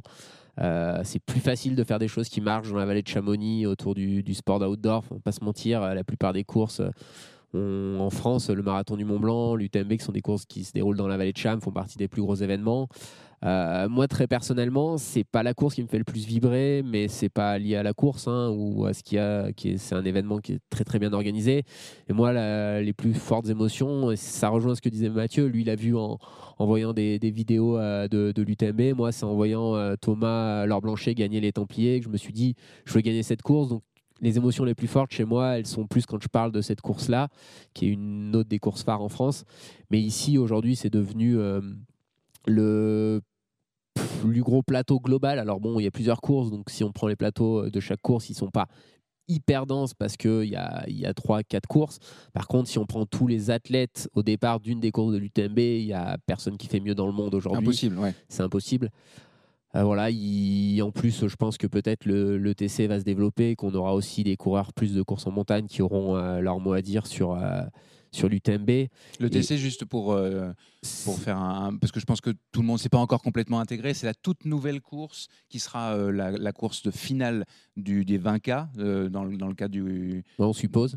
on suppose, effectivement, c'est pas non plus d'une grande clarté, mais ça semble évident que cette course sera, ça sera la finale dans le cadre du, du, circuit, du circuit UTMB World Series. Donc c'est un 15 km et 1500 mètres de dénivelé, c'est ça? Ouais, j'avoue, je ne sais pas exactement, je n'ai pas regardé les mensurations exactes, mais ouais, c'est cet ordre-là. Euh, ça, ça, suit les, les, formats de course qu'ils ont créés, 20K, hein, 50K, 100K, et puis. Euh, Donc on a une offre aujourd'hui qui 100 miles, voilà, il y, y, en a pour tout le monde euh, aujourd'hui, clairement. L'OCC est une, déjà une sacrée course, hein, même si aujourd'hui on a un peu banalisé les distances. on va dire que l'événement UTMB est un peu différent d'autres événements. Alors c'est un peu différent maintenant avec le TC, mais c'était pas vraiment un événement pour coureurs débutants, on va dire. Euh, c'est quand même déjà des coureurs confirmés. Alors ça a été vite mis en place par le, par le système de points pour... Euh, bon, ça a beaucoup été vendu pour l'expérience. Moi, je pense que c'était aussi une question de, trier pour pas que n'importe qui s'inscrive parce que euh, voilà, ça fait beaucoup rêver. C'est facile de regarder une vidéo. moi, ça fait des années que je cours. demain matin, tu me dis prends le départ de l'UTMB. Euh, honnêtement, ça me ferait peur, quoi. Même en étant prêt pour faire l'OCC, parce que courir 170 euh, km avec 10 000 mètres de dénivelé, c'est un truc de, dingue. On ne mesure pas toujours, mais peut-être que ceux qui s'entraînent le plus le mesurent encore plus parce qu'on le fait souvent. Et donc, ouais, ça reste un événement qui, qui se mérite. Euh, qui se méritera de plus en plus aussi avec le système qui a été, qui a été mis en place, mais qui est finalement euh, sur certains points un peu négatifs et qui sont critiquables pour rebondir sur notre premier sujet, sur euh, le fait de demander aux gens de plus voyager, de peut-être favoriser ceux justement qui, vont plus voyager parce qu'ils auront plus de running stone, mais d'un autre côté aussi de rendre cet événement peut-être encore plus exceptionnel et de se dire, voilà, c'est quelque chose sur le long terme, dans les 4-5 ans à venir, et d'avoir une très forte motivation intrinsèque pour euh, faire de son mieux, pour se préparer correctement et d'être pas dans une pratique trop consommatrice de, l'événement. Corinne, on en a déjà parlé, tu étais dans, le débat précédent. Euh, qu'est-ce qui fait que, selon toi, l'UTMB est devenu l'UTMB d'aujourd'hui, cette espèce d'énorme machine du trail? En mettant ton... Comme il faut. Bah, on va dire que, comme ça c'est bon, je le tiens. c'est bien. on va, on va dire que bah, il y a, y a l'évolution maintenant. Euh, bah, euh, beaucoup, tout le monde s'est quasi mis au trail en fait, et alors qu'avant c'était très confidentiel. Il y a tout ce qui va autour, les équipementiers, les sponsors. Les... C'est vrai que quand tu as connu toutes les années où moi j'ai commencé à courir, mais on était vraiment des pionniers, il n'y avait pas grand monde, quoi. Et c'est vrai que c'est, ça fait une grande, ouais, comme il disait tout à l'heure bas, ça fait une grande kermesse du trail, quoi. Ça fait, euh, c'est quand on fait un tour sur le salon, là, des fois, tu dis, mais il y a un monde, mais c'est, c'est, c'est vrai que. Et ça, ça t'effraie, toi, qui, bah, ou ça te, ouais, moi, ça, m'effraie, moi, ça m'effraie un petit peu quand même parce que j'ai, j'ai pas l'habitude de, enfin, j'ai pas connu tout ça, quoi. Mais euh, voilà. Après, ce système de, comme tu dis, d'aller faire des courses, voyager avec les points, tout ça, ouais, euh, moi, je suis pas forcément. Euh, j'ai une question qui me vient. Je vais peut-être poser une question euh, un, peu bête, mais quand tu as l'année où tu as remporté la CCC en 2006, première édition, tu t'étais inscrit longtemps à l'avance ou tu on pouvait, à cette époque-là on pouvait s'inscrire euh, Justement, ce qui était bien, c'est que tu t'inscrivais comme ça le matin. Tiens, j'ai envie d'aller faire ça, je vais aller faire ça quoi. Donc c'est ce qui s'est passé avec la CCC. Bah, la veille, moi j'étais en train de fêter le diplôme d'un copain guide à Christophe Dumarin Annecy. On avait fait la bringue et puis voilà, ça m'a pas empêché de gagner. Hein. Corinne Favre a fait la bringue la veille de ah, la CCC. mais c'était la bonne franquette. Les copains m'ont dit, mais tu vas jamais y arriver. Je dis, t'inquiète pas, j'ai plus d'atours dans mon sac et puis voilà. non mais voilà, c'est des anecdotes qui restent. Mais oui, la veille, j'avais fait bière, pizza et j'avais dormi à l'ENSA. Et alors, de, donc euh, toi, c'est des trucs. Euh, Aujourd'hui, de passer. Plus faire, ça. Corinne, de passer aujourd'hui au système où il faudrait vraiment que tu, te, tu, réfléchisses en, en, amont beaucoup, que tu, te projettes Parce que moi, j'ai beaucoup, beaucoup fonctionné au feeling et c'est vrai que ça irait contre ma nature, je pense. tu pourrais regagner la, CCC aujourd'hui? Non, non, non. Honnêtement, puis je crois que j'aurais pas la motivation non plus. Tu vois, je laisse la place euh, aux jeunes maintenant, quoi. Voilà. Robin, on t'a pas encore entendu. Enfin, si, on t'a entendu sur le sujet. Pourquoi, à ton avis, euh, là, plus un, esprit d'analyse que je vais chercher, pourquoi l'UTMB est devenu ce qu'on voit là dehors, l'UTMB euh, grandiose, entre guillemets? Bah, là, on voit pas parce que derrière nous, il y a les rideaux. Effectivement. Mais si on ouvre les rideaux, on voit le Mont Blanc. Et je pense que c'est un super argument. Il est euh, exactement derrière. Il est vraiment exactement derrière. Ouais, exactement.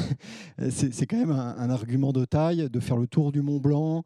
c'est quand même mondialement connu. Alors bon, peut-être que euh, pour nous c'est assez mondialement connu, mais bon, ça reste une petite montagne pour certaines personnes.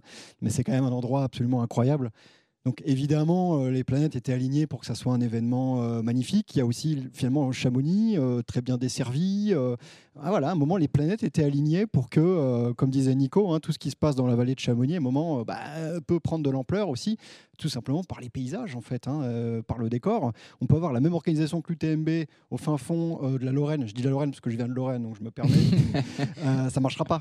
Euh, j'adore les Vosges, mais ça marchera pas. Voilà, donc c'est tout simple. Il y a eu un décor absolument magnifique, des gens qui ont eu une vision et aussi une, organisation professionnelle pour pouvoir le faire. Effectivement, on l'a vu tout à l'heure avec Michel. Michel en a bien parlé. Mais, mais à un moment, ça tient aussi bah, la, la géographie, Chamonix qui qui est aussi une ville qui est en capacité d'accueillir tout ce beau monde, etc. Donc euh, ouais, le décor est le décor est grandiose. Nico? C'est un peu comme euh, l'entraînement dans le sport, quoi. Tu vois, le Chamonix, c'est un peu le talent, on va dire, d'un athlète. Euh, le, Mont Blanc, inné. Inné, voilà, c'est une chose, tu l'as ou tu l'as pas. Après, par contre, tout le travail qu'il y a derrière qui permet de faire, par exemple, une grande carrière sportive, bah, ça, c'est tout le travail qui a, eu, qui a été mis en place par la famille Hippoletti pour faire de, cet événement euh, l'événement numéro un. Et il risque de le rester quand même très, très longtemps. Euh, le, sur la planète trail comme les euh, Kona dans, dans, le triathlon longue distance. Toi, Nico, qu'est-ce que, si je te demande qu'est-ce qui a changé entre 2014, par exemple, je ne sais pas si c'était ta première apparition sur, le, sur la scène de l'UTMB, mais euh, entre 2014 et euh, aujourd'hui 2022, c'est quoi les grands trucs qui ont changé qui, qui, te, frappent? Allez, je pense qu'il y a vraiment beaucoup plus de, de monde. Euh, c'est le, salon a grossi. Après, j'étais pas vraiment le même type d'athlète, donc c'est vrai que moi, je n'avais pas été forcément logé dans la vallée parce que c'était déjà quand même bien Hein, ça fait quand même. Ouais, moi, je, pense qu'il y a eu quand même une bascule autour des années 2010 où ça a quand même fait que, que grossir. Mais dès le début des années 2010, ça devenait quand même un événement, un événement phare.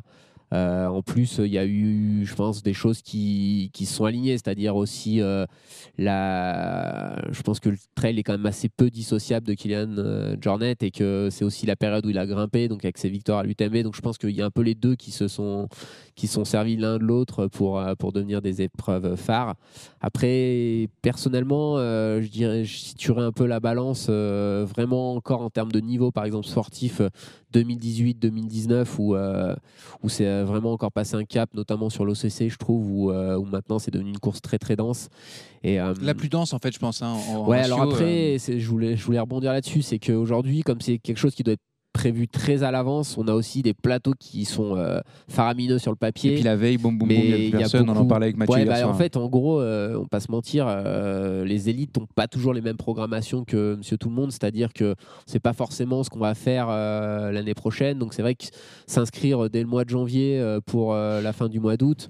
Peut-être que tu vas décider. Alors l'UTMB c'est différent sur, pour les ultra trailers parce que c'est quand même la course phare, mais quand tu fais par exemple des formats euh, style Mara Trail euh, et jusqu'à l'OCC, tu peux avoir comme objectif principal par exemple Zegama et, puis bon si tu es très fatigué au milieu de l'été, bah par exemple, hein. par exemple ou le marathon du Mont Blanc et du coup euh, fin d'été on commence à être quand même avancé dans la saison et donc on a aussi des athlètes qui, qui sont parfois fatigués ou qui ont d'autres objectifs, surtout sur je pense que c'est peut-être l'OCC, peut-être la course la plus concernée parce que les top coureurs au niveau mondial euh, sur ce type de format euh, courent aussi beaucoup sur les Golden Trail Series et donc il y a une difficulté à tout faire et donc c'est sûr qu'entre le, les coureurs inscrits et les coureurs qui seront au départ, c'est pas exactement pareil. Mais tu vois, tu parles des Golden Trail Series, c'est intéressant. Euh, est-ce qu'il y a des, c'est quoi les ponts ou les différences entre ces deux événements Les Golden Trail Series ont, rapidement, se sont rapidement développés? Euh, alors, c'est pas l'UTMB tout seul, mais l'UTMB World Series est un circuit qui est un peu différent, qui est pas sur les mêmes, qui est, qui est, moins, enfin, qui est plus large en fait.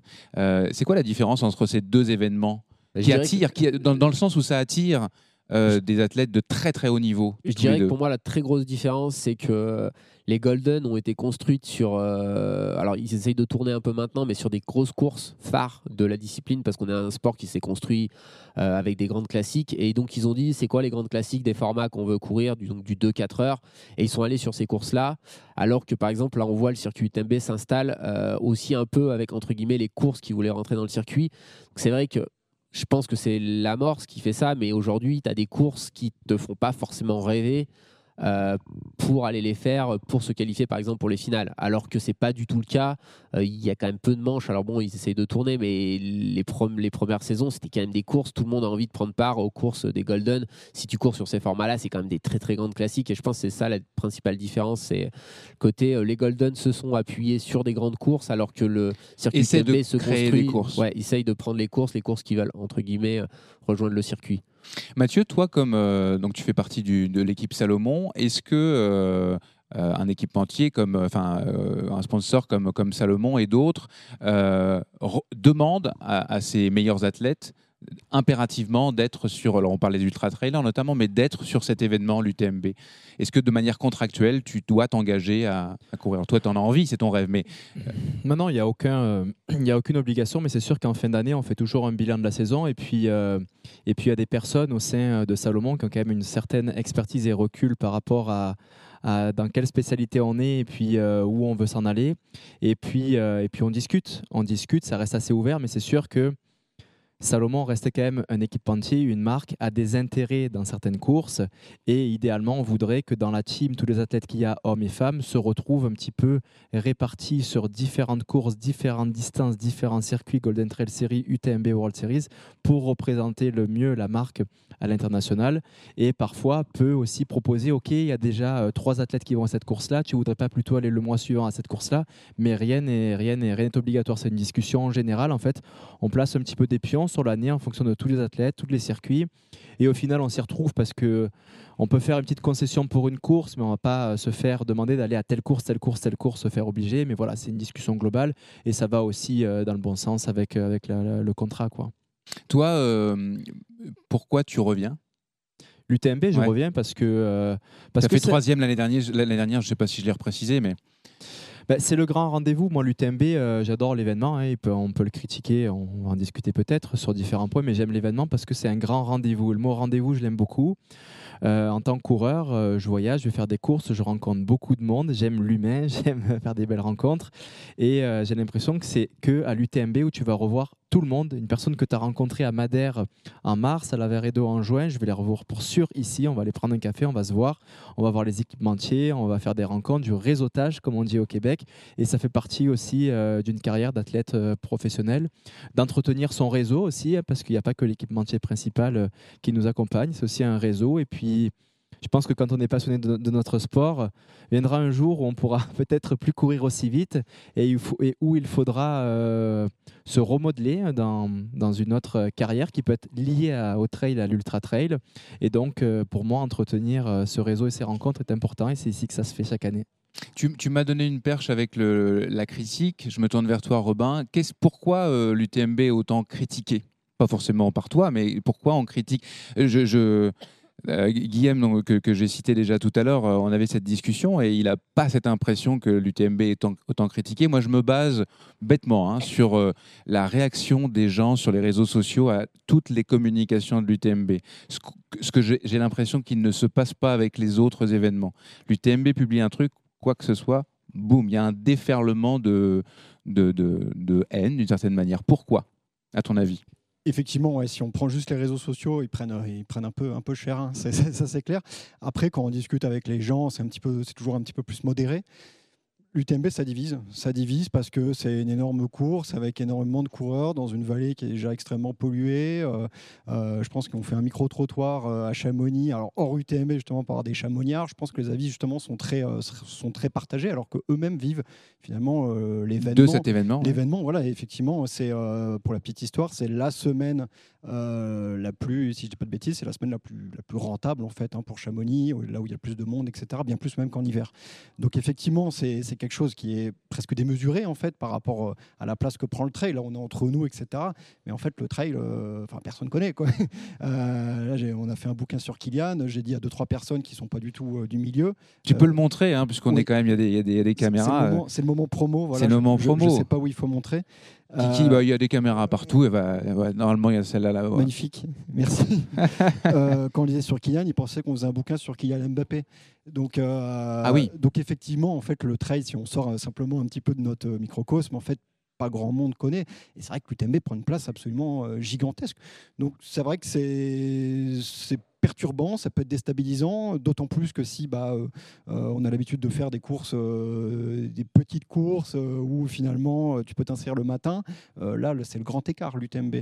Donc, voilà, on ne voit pas ça ailleurs. Je sais pas, vous, vous, avez, mm. cet événement-là n'existe pas ailleurs. Exactement, c'est quelque chose de, très différent. Mais encore une fois, comme on discutait avec Michel tout à l'heure, pour moi, c'est à prendre ou à laisser. Quoi. Si, si c'est si ton rêve de faire l'UTMB ou de le gagner, etc., il faut s'en donner les moyens.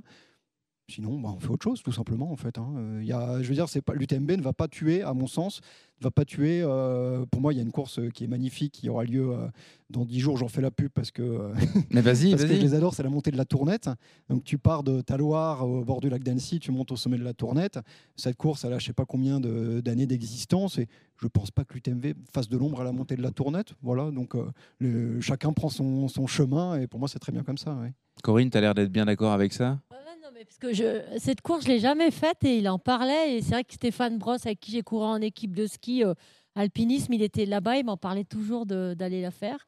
Puis je pense aussi qu'à Chamonix, bon, moi je vais dire un autre truc. Chamonix, avant, c'était la capitale mondiale de l'alpinisme. Mhm. Et il y a eu beaucoup de jalousie. J'ai entendu des vieux guides qui disaient ben maintenant c'est devenu la capitale mondiale du trail et ça plaisait pas à pas mal de gens de la vallée. Moi j'ai entendu des trucs euh, quand je travaillais, j'ai travaillé à Chamonix, hein, j'ai travaillé pour. Mais euh, pourquoi, par exemple. Pourquoi? Ben, Un peu des jalousies, un peu les, les trailers, les trailers ils dérangent. Il y a eu beaucoup de polémiques là-dessus. Enfin je sais pas ce que. Moi, je connais personne qui est euh, Ah. mondialement reconnu dans son domaine et qui n'est pas critiqué, que ça n'existe Oui, pas. abso- La absolument. jalousie, je pense que c'est quand même un des critères principaux des critiques. Après, c'est à prendre ou à laisser. Moi, je sais que par exemple, euh, je pense que je viendrai plus à l'UTMB euh, le jour où j'arrête ma carrière parce que j'ai grandi dans des courses populaires, des petits trucs, euh, des gens dont tu connais tout le monde et, euh, et c'est vraiment local et, et c'est ce que j'aime. Mais euh, voilà, une semaine par an. Euh, moi, j'habite dans un village où il y a 50 habitants, donc t'imagines bien que là, ça me fait un choc quand j'arrive à, à Chamonix et que c'est pas particulièrement euh, quelque chose que j'aime. Après, euh, j'adore le partage, par exemple, avec mes collègues du Team Brooks et c'est quasiment le seul moment de l'année où bah, il- Mathieu le, le disait, mais il y a des intérêts pour les marques. C'est là que les marques mettent quand même beaucoup de moyens et où souvent on a tous la chance de pouvoir se, se rassembler. C'est l'endroit où il faut être finalement. Après, une fois dans après. Tu peux aller sur le salon ou pas y aller aussi selon tes, aspirations. Et puis après, euh, quand tu fais la course, euh, bon, c'est une course comme une autre, un petit peu dense et un peu populaire, mais euh, je vois pas de grosse différence. Et au niveau organisationnel, euh, je pense qu'il n'y a pas beaucoup de courses qui sont aussi bien organisées qu'ici à Chamonix. Moi, je me suis jamais perdu. C'est- de top niveau. Et même le prix des dossards, il est certes, pas, il est certes élevé, mais par rapport aux prestations qui sont offertes, moi, je trouve que ça, ça tient vraiment la route. hein. Robin? Ouais, c'est vrai qu'il y a- quelque chose qui est, qui est marrant souvent quand on parle de l'UTMB. En fait, on parle de tous les à côté, du monde à Chamonix, des conférences de presse, vrai, vrai. du salon. Mais en fait, à partir du moment où tu te retrouves en pleine montagne, moi j'ai été dans des coins pour voir, euh, pour suivre des amis qui faisaient l'UTMB. Je veux dire, quand tu es à la foulée à 6 h du matin, tu pourrais être n'importe où. Absolument. Donc, euh, en fait, à partir du moment où la course est lancée, c'est plus du tout la même chose. Quoi. Absolument. Je laisse le mot de la fin à Mathieu. Tu seras euh, donc au moment, bah, tu seras vendredi soir au départ de l'UTMB. Tu te sens comment et c'est quoi les sensations de Mathieu Blanchard quand euh, Ludo Collet euh, commence à, à faire monter la pression? Puis on s'arrêtera là. Là, je vais pas te demander de plus non, mais ça. là, trois jours de l'événement, je me sens euh, très bien. Euh, je commence à avoir une petite expérience. C'est vrai que les premières fois euh, que tu arrives à l'UTMB à Chamonix, tu te fais défoncer en fait par l'énergie qui t'aspire la semaine de course. Tu arrives sur la ligne de départ en fait fatigué, fatigué nerveusement en fait, pas physiquement mais nerveusement, avec les salons tout ça. Donc euh, maintenant avec l'expérience que j'en ai, c'est que j'essaye de me tenir un petit peu loin euh, du centre-ville. Bien sûr, on fait quelques rencontres comme on fait ici. Et je te remercie d'être venu jusqu'à nous. mais c'est sûr qu'aller aller passer la journée à balader sur le salon ou en ville, c'est très énergivore, donc c'est ce que je fais. Et puis euh, voilà, travail un petit peu mental, d'expérience aussi. J'ai réussi maintenant sur la ligne de départ à rentrer dans ma bulle, à faire quelques exercices de respiration qui fait que j'ai réussi à tenir mon, rythme cardiaque, euh, pas trop en ce début de course, mais c'est vrai que quand je me souviens, euh, la première fois que je suis venu, euh, j'étais déjà au seuil, au départ avant même- de partir. Et je crois que c'est, en fait, on en rigole, mais c'est hyper important d'être capable de se canaliser la semaine de course parce que tu peux vraiment, malgré le fait que tu cours pas la semaine, tu peux arriver épuisé sur la ligne de départ. Donc, je gère mon affaire tranquillement, le corps est prêt. J'ai réussi à faire des volumes beaucoup, plus gros que l'année dernière et en meilleure santé. Donc, euh, a priori, mon niveau est un petit peu mieux. Reste à gérer la tête et puis tous les aléas et les paramètres qui peuvent arriver sur un ultra, cela on ne les contrôle pas. Mais euh, les étoiles sont bien alignées pour faire une belle course. Bon, en tout cas, merde, évidemment, pour, euh, pour, pour vendredi. C'est la fin de, de ce débat et on va passer au dernier, sixième et dernier débat. Robin, tu restes avec nous. Nico, un gros merci et bon courage pour ton OCC. Euh, même si tu n'y vas pas, tu nous as dit pour, euh, pour gagner puisque tu, tu ressors de blessure. Corinne, un grand merci d'être venue jusqu'à nous. Et donc, on passe au sixième débat. La question NAC. On passe effectivement à la question NAC et Mathieu qui vient de partir est justement un- l'un de, de ces athlètes euh, NAC. J'accueille euh, casquette verte. Je ne sais pas si tu préfères euh, Alexandre Bouchex ou casquette verte, mais c'est Ce que tu veux, ce que tu veux. Si tu veux me siffler, d'ailleurs, je sais que Non, les réalisateurs qui sont dans les écouteurs donnent des petits noms aux gens qui sont là autour, donc, euh, donc euh, je suis impatient de savoir le petit nom que j'aurai moi. D'accord. Donc Alex, bonjour. Tu vas bien? Ouais, bah, non, non, je suis fatigué. Parce que j'ai passé Normal. la nuit à faire une assistance sur la TDS. euh, sur, qui ta, sur ta blonde, sur ta copine Ouais, tout à fait. Euh, et donc ça s'est terminé tôt ce matin et donc on n'a pas beaucoup dormi et, euh, et c'était trop bien. Et euh, c'était une belle TDS, une belle assistance. Donc, euh, donc, euh, donc je suis crevé, mais c'est du bon crevé. Donc maintenant on se repose pendant deux jours et, euh, et on prend le départ de l'UTMB. Quoi. Super. Johan Mété, comment vas-tu? Je vais pas mal malgré une sciatique. Ah. Bah ouais, c'est l'âge, ça, il paraît. Très bien. Mm. Tu alors là, On s'en fout, mais je peux je peux Mm. pas faire la promotion de ton spectacle parce que Ah, si. l'émission est finie. Ben oui, Ah bon mais on peut, oui, mais On n'est pas en direct les spectacles, le- le- les- on a un, une journée de décalage. Ah ouais. Donc quand les gens vont nous entendre, On sera seront- quand Il sera jeudi soir Ah oui, ce sera ou foutu. vendredi matin ou une semaine plus tard. Ouais. Donc on peut pas. le- Non. Mais tu étais en spectacle. Oui, euh, c'est ça. mardi, Euh, Ça s'est bien passé, c'est bien passé, euh, c'était- les trois soirs ont été super, euh, c'était rempli. Surtout le dernier. Le dernier c'était fabuleux. Ah, Il y a des femmes nues qui sont montées sur Ah la bah scène. ouais, hier soir, c'était hier soir ça Ouais. Ah Ouais. oui, c'est les femmes nues, c'était hier soir. C'était mercredi soir. Oui, une Formidable. agression, ça s'est fini au poste, mais Ouais. euh, bon, au final, c'était pour la. Il y, a- il y a beaucoup de choses qui se sont mal terminées hier soir. On en parlait dans, dans Chamonix, ça c'est pas toujours facile. Et donc euh, Florence Morisseau et Robin Schmitt des genoux dans le gif qui sont toujours avec nous pour une question hyper importante. J'avais envie de terminer avec cette question euh, difficile. Euh, c'est la question la plus polémique qui soit. Quelle est la différence entre un bon trailer et un mauvais trailer? Grosse question. Qu'est-ce qui commence? Alex? Euh, moi déjà j'ai un gros problème avec l'intitulé de la question. Donc, Oui, euh, je- sais bien. Voilà. Euh, c'est euh, déjà il faut peut-être le formuler autrement en disant quelle est la différence entre un- une bonne traileuse et une mauvaise traileuse parce qu'on les oublie très souvent et tu les as oubliés encore une fois. J'ai honte. Et, euh, et ouais, et ça il faut, faut bah voilà, c'est juste petit truc là-dessus. Après sur l'intitulé, moi je suis très scolaire, je suis, je suis bon élève, on va dire. Enfin je suis mauvais bon élève, mais je suis bon élève. Euh, donc je définis les termes. Pour moi, trailer, c'est juste un coureur qui est, euh, qui est un coureur de montagne, de sentier. Point. Bon ou mauvais, c'est des euh, concepts de valeur de euh, petits bourgeois. Euh, voilà, on va pas juger là-dessus. D'ailleurs, qui en est pour juger de ça? Et après, la différence, c'est euh, qu'est-ce qui éloigne le bon du mauvais? Et euh, pour moi, en fait, ce qui éloigne juste le bon du mauvais, du trailer et de celui qui, ou de la traileuse et de celui qui ne le serait pas, ou qui le serait de la mauvaise manière, c'est plutôt, euh, comment dire, c'est juste la connerie. En fait, je pense qu'il y a les trailers et les cons. Et je pense qu'il n'y a pas de cons qui sont trailers. Ça n'existe pas pour moi.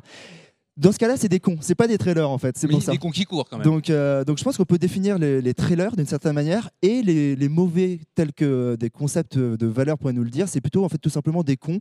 Et j'ai l'impression que dans la course à pied, enfin dans le trail, euh, il y a quand même moins de cons ou de connes euh, que dans la vie. Donc, donc je pense qu'on a une communauté qui est, qui est- qui est- qui est plutôt pas mal là-dessus. C'est mon avis perso. C'est de la philosophie rendu là. hein. Non mais c'est toujours de la philo. Tout est philosophie là-dessus. Johan. Moi, je pense euh, le bon trailer, il voit un chemin, il court. Le mauvais trailer, il voit un chemin, il va s'acheter du matos. Ah. Il y a la différence, non? Parce que j'ai vu sur la tente UTMB, je me suis dit, oh la vache, ça y est, ça, ça achète beaucoup de matos, euh, du matos, du matos, du matos. Non, mais pour euh, répondre, parce qu'il il a élevé le niveau du débat avec sa thèse, euh, je pense que, en effet, vous parlez de traileuse, quelle est la différence entre une mauvaise traileuse et une traileuse qui est bonne ça n'a rien à voir, c'est un Attention, autre sujet. c'est glissant. Ouais, mais je m'en fous parce qu'on est en différé. Donc, euh, ah oui, je mais on coupe je serais pas. parti C'est des émissions en, Ah, merde, en on coupe faux pas. direct. Non, non, on fait pas de coupe. Euh, non, mais oui, c'est une, je sais pas, évidemment, c'est une question euh, pour ouvrir plein de sujets, mais euh, ça dépend. C'est ce qu'on vient évidemment une chercher dans le question trail. provocante, volontairement Évidemment, évidemment. Euh, moi, le bon trailer, c'est le, c'est le coureur ou la coureuse qui vient euh, se faire plaisir à, prendre part à une compétition, parce que sinon, on peut très bien aller courir euh, tout seul dans son coin. Même parfois, il y, en a plein qui se plaignent du nombre, etc. Je dis, mais tu sais, tu reviens dans deux jours, le GR, le TMB, il est toujours là. Tu charges ton sac, il y a des sources partout, et puis tu vas te faire le parcours peinard. Donc, le but, c'est quand même d'être sur une compétition, de s'amuser à, à bah, compétiter, quoi mais en restant euh, conscient que c'est une course à pied, comme la bonne course au saucisson euh, qu'on faisait euh, quand on était gamin. Et le mauvais trailer, pour moi, c'est celui qui oublie euh, parfois que pendant la course, par exemple, ce que je te disais avant, euh, la vie continue. Moi, j'ai vu ça sur le trail des, des Béliers l'an dernier.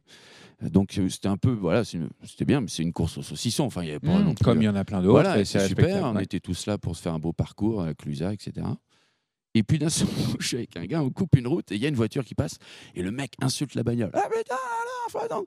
Enfin, je dis, nous, on est en train de débouler comme deux chevreuils lancés pleine balle. C'était à nous de nous arrêter. Et je lui ai dit, tu sais, euh, le monde continue de tourner et des gens, ils vont bosser là, peut-être. euh, Ouais, mais là, il y a une course. Et voilà, il était perdu dans son truc.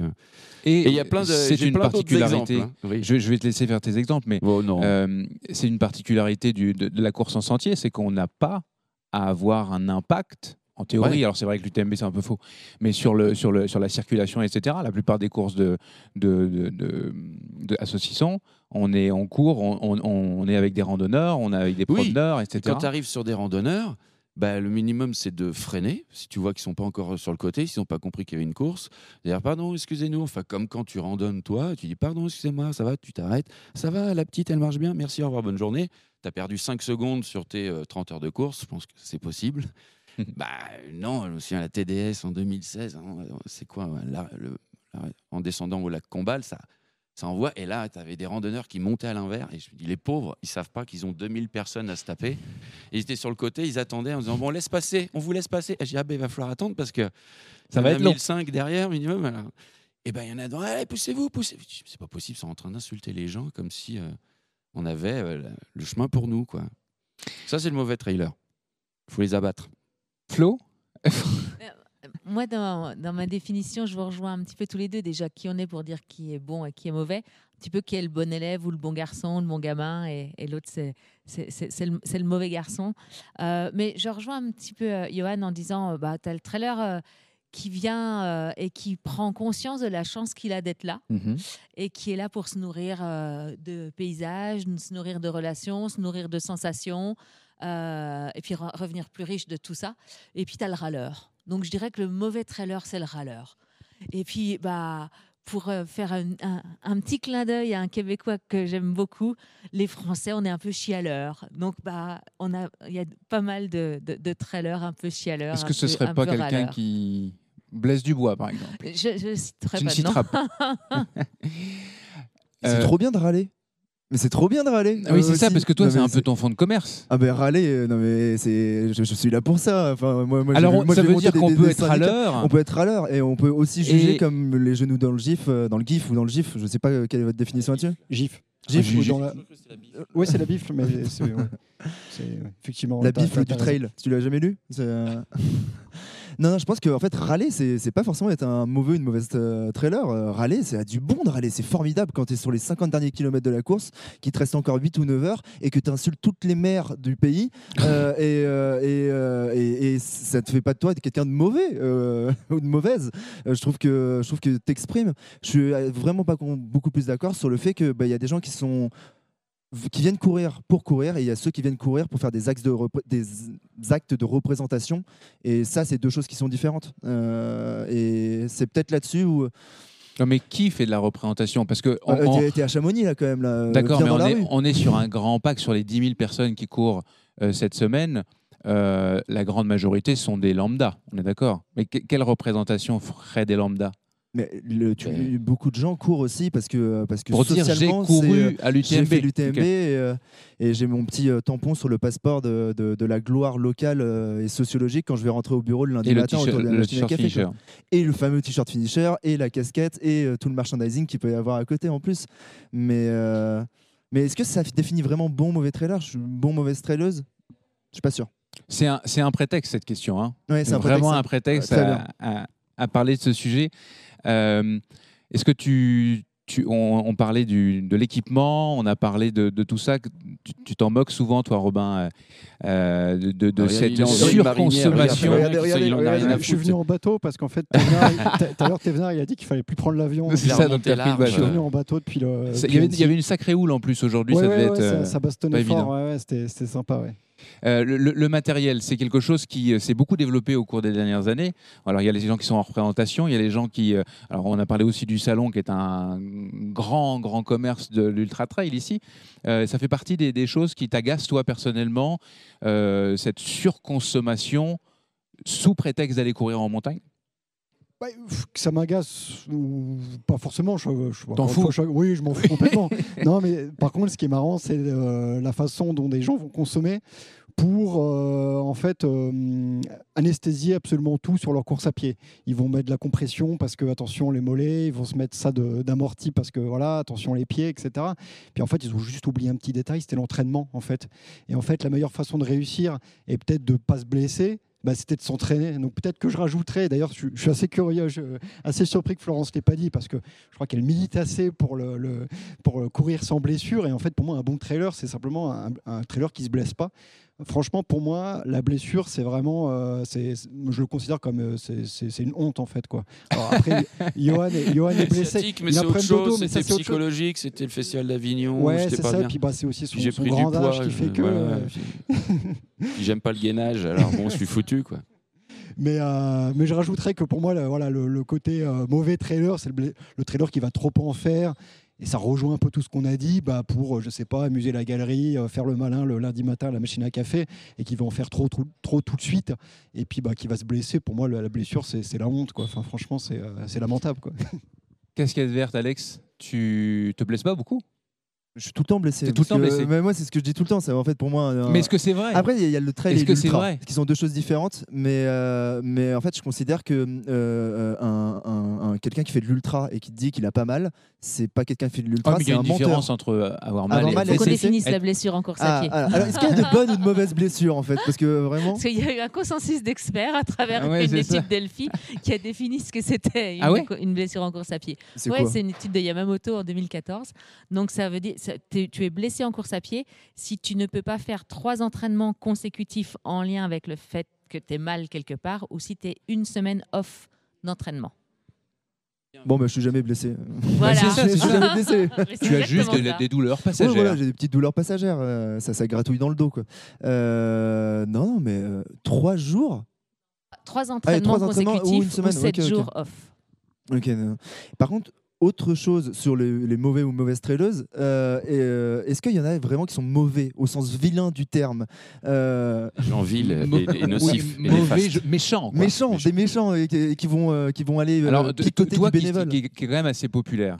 Euh, tu, côtoies finalement, euh, tu fais beaucoup de courses, tu côtoies beaucoup de gens. Les, les, gens, comment est-ce que tu définirais Allez, fais-moi un portrait robot du trailer d'aujourd'hui, celui que tu rencontres en, moyenne souvent. Le vilain ou le Non, le portrait robot. À quoi, à quoi il ressemble le trailer que tu vois ou la traileuse Non, c'est impossible. Tu prends tous les gagnants de l'UTMB ou les gagnants de l'UTMB, il n'y en a pas un qui a le même physique, qui vient du même environnement. Justement, on est un ah, sport Je te parlais pas de euh, physique, je te parlais plus d'état de, d'esprit. Non, mais le physique va aussi avec l'état d'esprit dans ce sens-là. C'est-à-dire qu'on a une variété de, types de personnes qui est assez incroyable. Peut-être bah, ça, déjà, c'est une bonne définition aussi. Bah, c'est une bonne hmm. euh, description. Mais il y a en fait peut-être les, quelques points euh, qui, qui, qui, les rassemblent. Ça va être bah, l'envie de partager. Euh, l'envie de partager. Il y a quand même une grande ouverture d'esprit. Et après, la recherche de liberté et la recherche de se sortir de ces petites limites qu'on se fixe dans la tête. Ça doit être ce type de personne-là, je pense. C'est pas mal, ça, comme, euh, comme définition d'un je, je, rajouterais peut-être un truc. Euh, pour tout ce que tu as dit, justement, la dernière chose pour repousser ses limites, en fait, pour moi, c'est un, un, sport de riche. Je veux dire, si on a la capacité d'aller courir 100 km euh, pour, son, pour son bon plaisir, de venir passer une semaine à Chamonix, en fait, pour moi, le dénominateur commun, je ne fais pas dire tout le monde est riche, mais c'est une certaine aisance en fait euh, au niveau de la, classe sociale en fait. Et je pense que pour moi, si on devait euh, dresser un portrait robot du coureur, c'est avant tout quelqu'un qui n'est pas dans la difficulté en fait. Euh, sinon, il fait un autre sport ou carrément pas de sport en fait. Donc, je pense que le trail, l'ultra trail, en fait, c'est un problème de riche quoi. ça, ça super intéressant. Dandine de la tête du côté de Florence moi, je, ouais, je, dis et en même temps, moi, ce que j'aime bien dans, dans un peloton d'ultra trail ou de trail, c'est que finalement, euh, bah, tu viens de milieux, quand même de milieux euh, euh, social parfois différents, que tu peux, il y en a qui travaillent, qui font les 3-8, il y en a qui sont qui travaillent à la Maïf, j'ai rien dit, il y en a qui. Voyons, c'est antinomique travailler Maïf. C'est des conventions collective à 32 heures, c'est pour ça que je dis ça. T'en as qui sont prof libres, t'en as que... et, finalement, bah, tout ça se nivelle, tu sais plus trop qui est qui, qui fait quoi, et tu étais animé quand même par, euh, par la même envie à la fin que tout le monde est dans la souffrance et tout le monde veut finir. Et, euh, et, je trouve qu'il y a, y a aussi ce côté un peu... Où à la fin tout le monde est dégueulasse, tout le monde pue, tout le monde a les mêmes baskets, tout le monde a le même. Mhm. euh, et tu as pu ces, ces- ces- ces- ces différences notables. Ouais, euh, non, parce qu'il y a une mixité professionnelle, je suis d'accord, mais elle est professionnelle. C'est-à-dire que les gens, ils ont un emploi. Il y a zéro mixité avec euh, les personnes qui en recherche. Euh, Je suis il, y a, d'accord. il y a assez peu de ça. Donc, quand tu parlais de. de bah, c'est un sport de CSP, c'est un peu ça. C'est un sport de gens qui ont les moyens pour pouvoir le faire. Et, euh, et je trouve qu'il n'y a pas de mixité sociale, moi, à l'inverse. Euh, J'habite à Paris, dans une ville qui est ultra cosmopolite. Et, euh, et quand Et je prends le départ de l'UTMB, c'est pas autant cosmopolite. C'est cosmopolite au sens international du terme, mais j'ai pas une, ou une course qui serait que nationale française. J'ai pas la représentation de la France euh, dans le 16 de départ. Non, ça, Et, tu euh, le trouves sur le trail de 20 bornes que, qu'il y a partout maintenant en France. Euh, à Hervaux, très beau trail, la Sarabande, qu'il faut aller faire. Mais tout le Que monde j'ai gagné, j'en ai gagné un. Oh waouh Ah ouais, ouais, ouais, ouais, ouais, un très beau parcours euh, qui m'a vu naître. Et euh, là, tu as, une grande mixité sociale parce que tu as aussi les footeux, tu as tous les Oui, sportifs puis- qui viennent faire la course, qui sont eux-mêmes de, de plusieurs origines. Mais ici, en fait, où tu vas faire la diag, bah, la diag, euh, faut se payer l'avion, faut se payer au moins une semaine, voire tu restes 10 jours. Euh, et puis t'as pas intérêt à te tordre Tu n'as pas d'argent, tu ne peux pas faire la diag, c'est réglé. C'est évident. Et même l'UTMB, hein, il y en a, ils sont venus, on a- je les ai vus, 6000 balles pour euh, 6000 balles au total, euh, venir en famille pour faire l'UTMB. Mm. Ça reste des vacances. C'est la caution de la vacance. Mais Mais tu vois, pour rebondir sur ce que tu disais sur la course, euh, euh, le 20 km, pas très loin de là où tu vis, moi, pendant très longtemps, bah, quand mes enfants étaient petits, donc j'ai commencé à courir, ils avaient deux ans, après ils ont toujours suivi. Je suis arrivée plein de fois sur une ligne de départ, une heure avant, récupérer mon dossard, dire, il y a quelqu'un pour garder deux enfants parmi euh, les enfants des bénévoles qui auraient 10 ans de plus que les miens, et de les laisser, et moi de faire mon 15, mon 20, mon 25 bornes, et d'arriver... euh, retrouver mes enfants après, et mais sans aucun scrupule en plus. Ça Parce- rejoint bien le, le débat. J'ai l'impression que tous les débats se Se- croisent et s'entre- s'entrecroisent, c'est Et ça, c'est quand même un esprit un peu, euh, un peu spécifique au trail et qui un peu communautaire et qui fait que tu, tu rencontres un maximum de, de, de gens, de gens bien, Mm. quoi, de gens sympas, de gens qui sont animés de mêmes valeurs, quoi. Pas des cons. Euh, la plupart pas cons. Mais je- je- et puis on va terminer parce qu'on a dépassé le, le temps. Euh, Alex, on avait eu une discussion euh, par le passé. Enfin, en fait, à un moment donné, tu as, tu as mis un peu le point sur la table. Tu es quelqu'un d'assez populaire sur les réseaux sociaux euh, et tu as même reçu des menaces de mort. Bon, alors ça, moi, j'arrive pas encore. c'était moi. Je peux le dire maintenant. Ah, c'était toi. Je lui ai dit, je vais, je vais te péter le fion, petite salope. Sais plus ce que j'ai dit. Mais là, c'est parce qu'on c'est est, pas- c'est parce Non. qu'on n'est pas coupé que je me Non, permets non. de le dire. Johan, c'est non. Euh, C'était pas toi que j'avais écrit. C'était le, le- Du coup, je tu m'as sacrément perturbé. Euh, donc tu, as reçu des, des- des menaces de mort, euh, et, et pas qu'une, plusieurs. Comment t'interprètes ça, toi Parce que tu es, alors, tu es soit adoubé, soit détesté, tu es hyper clivant, comme tu, comme tu l'as dit, mais mais en gros, les gens qui te suivent sont aussi, a priori, des coureurs ou des trailers. Comment tu, D'abord, comment tu le vis Et puis, comment tu l'expliques? Je le vis, euh, bah, je fais ça, hop, ça n'existe pas. Et, euh, Alors, tu viens de faire, pour les gens qui nous écoutent, un geste excusez-moi. qui voit des écrans, mais il n'a pas compris que. Alors j'ai fait un léger mouvement euh, de la main qui va de la gauche vers la droite euh, et euh, en disant bah, Je m'en fous. Je, ouais, je l'écarte, on s'en fout quoi. Ça n'a aucune stricte importance, il faut pas apporter d'importance. J'ai tapé le poing sur la table histoire de leur dire calmez-vous. Et euh, et en fait, bah, je pense que c'est pas des trailers, euh, c'est juste des cons sur Internet. Et euh, il y a toujours 2% de cons sur Internet euh, et faut pas leur donner plus d'importance que ça. Sincèrement, c'est un faux sujet pour moi parce que euh, c'était juste chiant. J'ai dit on se calme, mais, mais c'est pas, pas réellement un sujet, sincèrement. Très bien. Alors, ce ne sont pas des trailers et ça, ça nous rassure. Exactement. Merci à tous les quatre. C'était quand même Merci. assez rigolo. Moi, j'ai trouvé ce, ce dernier Sympa. sujet léger. Merci euh, Alexandre. Euh, on va voir ta casquette verte euh, au départ de, de l'UTMB, puis j'espère tout, au- tout, tout du long de l'arrivée, l'UTMB. j'espère, hein. Est-ce que tu me confirmes que vous avez créé un- une petite équipe Ouais. J'ai entendu ça, qui aurait du Hugo Ferrari, peut-être du Joyeux Bouillon. Ouais, on a fait une petite équipe. Il y a Samir euh, aussi euh, qui a gagné dans mon souvenir ou qui fait. Qui gagne avec Aubin ou qui fait deux Absolument, avec Aubin euh, sur, le, Saint-Jacques. le Saint- le trail du Saint-Jacques. Et euh, bon, on s'est créé, en fait, on savait qu'on ne peut pas tenir le- l'allure de, du, du- des, des grands élites de, de la flèche américaine et du petit espagnol. Euh, Catalan. Catalan, excusez-moi. Et, euh, C'est un expert en, en kiki.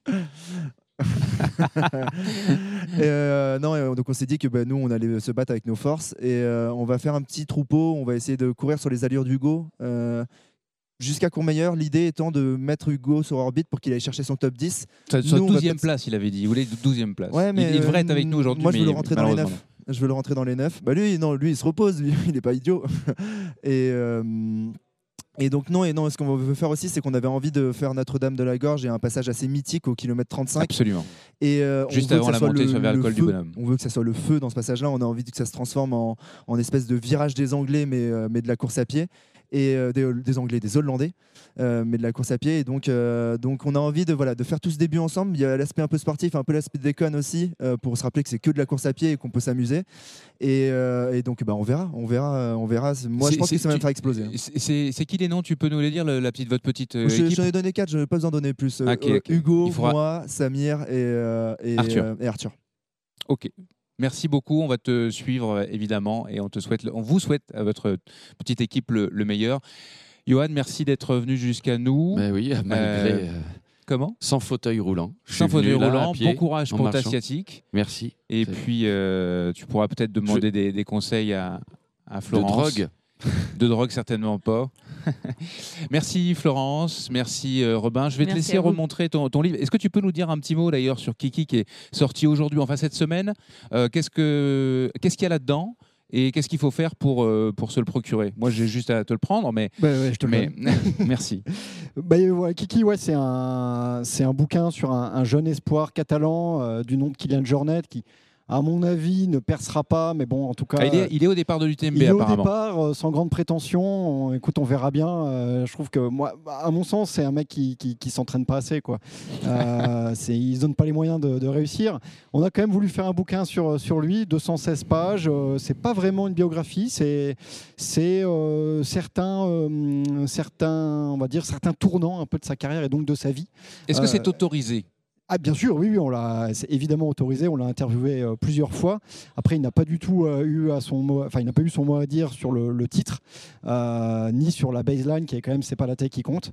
Mais voilà, on a voulu évidemment mettre notre notre petite patte un peu humoristique, mais c'est plus un espèce de bouquin un peu hommage forcément, mais avec aussi quelques quelques critiques parce qu'il n'est pas il pas tout blanc non plus. hein. donc voilà. Et puis et puis voilà, c'est voilà encore une fois 216 pages d'investigation sur ce, sur ce jeune espoir. Dans la lignée de point de côté, évidemment. C'est ça, ouais. Euh, le- la photo est, je, je dis je dis de tête, mais je pense que c'est Alexis Berg. hein. Ouais, de ouais, toute façon, tu prends que des photos d'Alexis Berg. Oui, bah, tant qu'à faire, on prend le meilleur. hein.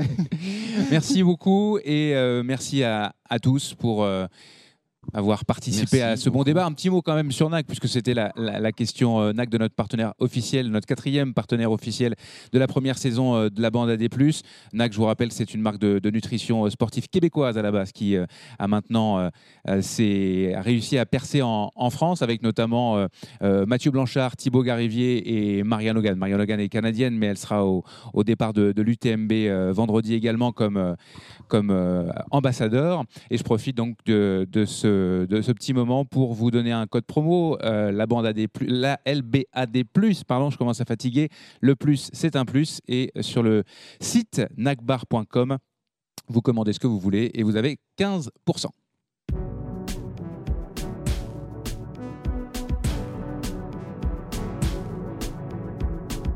C'est la fin de cette euh, dixième émission de la bande AD+.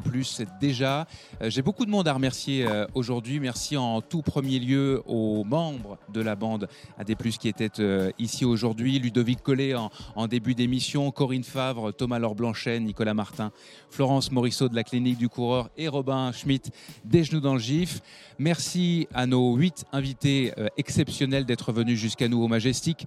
Par ordre alphabétique, Mathieu Blanchard, Alexandre Bouchex, donc casquette verte, Sylvain Cachard, Blandine Lirondelle, Johan Mété, Dossard 512, euh, Michel Poletti, Fiona Porte et Xavier Thévenard. Merci à, l'UTMB de nous avoir permis de réaliser euh, ici cette émission euh, au Majestic et merci à Fabrice Perrin tout particulièrement de l'agence Wide. C'est lui qui est entre autres derrière le live, le direct de l'UTMB TV. Un merci euh, appuyé aussi aux partenaires officiels euh, de la première saison de la bande AD+. Merci donc à la Clinique du Coureur, à NAC, à Nolio et au réseau des stations de trail, tout particulièrement aujourd'hui euh, les stations de trail du Québec. C'est nouveau, je vous en ai parlé un petit peu plus tôt et je vous invite à vous rendre sur le site web ou l'application On Piste. Et merci à mes camarades Vincent Champagne, cofondateur de Distance Plus et Guillaume Prax, idéateur de la bande AD+, qui était dans l'ombre encore aujourd'hui pour assurer notamment le jeu des chaises musicales. La bande à des plus est une émission euh, présentée par Distance Plus. Je suis euh, Nicolas Fréré et c'est avec euh, plaisir, un plaisir fou en l'occurrence, même si c'était long quand même, que j'anime ce talk show que vous pouvez retrouver en vidéo sur la page Facebook de Distance Plus et en audio sur toutes les plateformes de podcast. Le design sonore de la bande AD+, est signé Lucas Aska Hennessy. La couverture de l'émission toujours aussi belle est l'œuvre de Mathieu Forichon de Desbosses et des Bulles qui fête d'ailleurs ses 10 ans en grand sur le salon de, l'Ultra Trail à Chamonix. On en a parlé à plusieurs reprises euh, pendant les deux dernières heures. Passez le voir si vous le pouvez, si vous écoutez euh, l'émission euh, assez rapidement. Il est encore là il vous attend avec des petits cadeaux. Cette émission très spéciale est une production d'Outdoor Sport Live en collaboration avec l'Impia. Elle a été réalisée par Arnaud Damian et Adrien Fauvet. Merci à vous, messieurs, avec la complicité des productions Arborescence à Montréal qui fignolent la bande à des plus avant la diffusion. J'ai pu euh, personnellement constater avec joie ici à, Chamonix que vous appréciez la bande plus. Alors merci de nous suivre et de nous écouter. Pensez à partager euh, les épisodes sur vos réseaux sociaux et surtout à en parler aux, autres passionnés. Et puis on se retrouve dans 15 jours pour un prochain épisode. À plus dans la bande plus.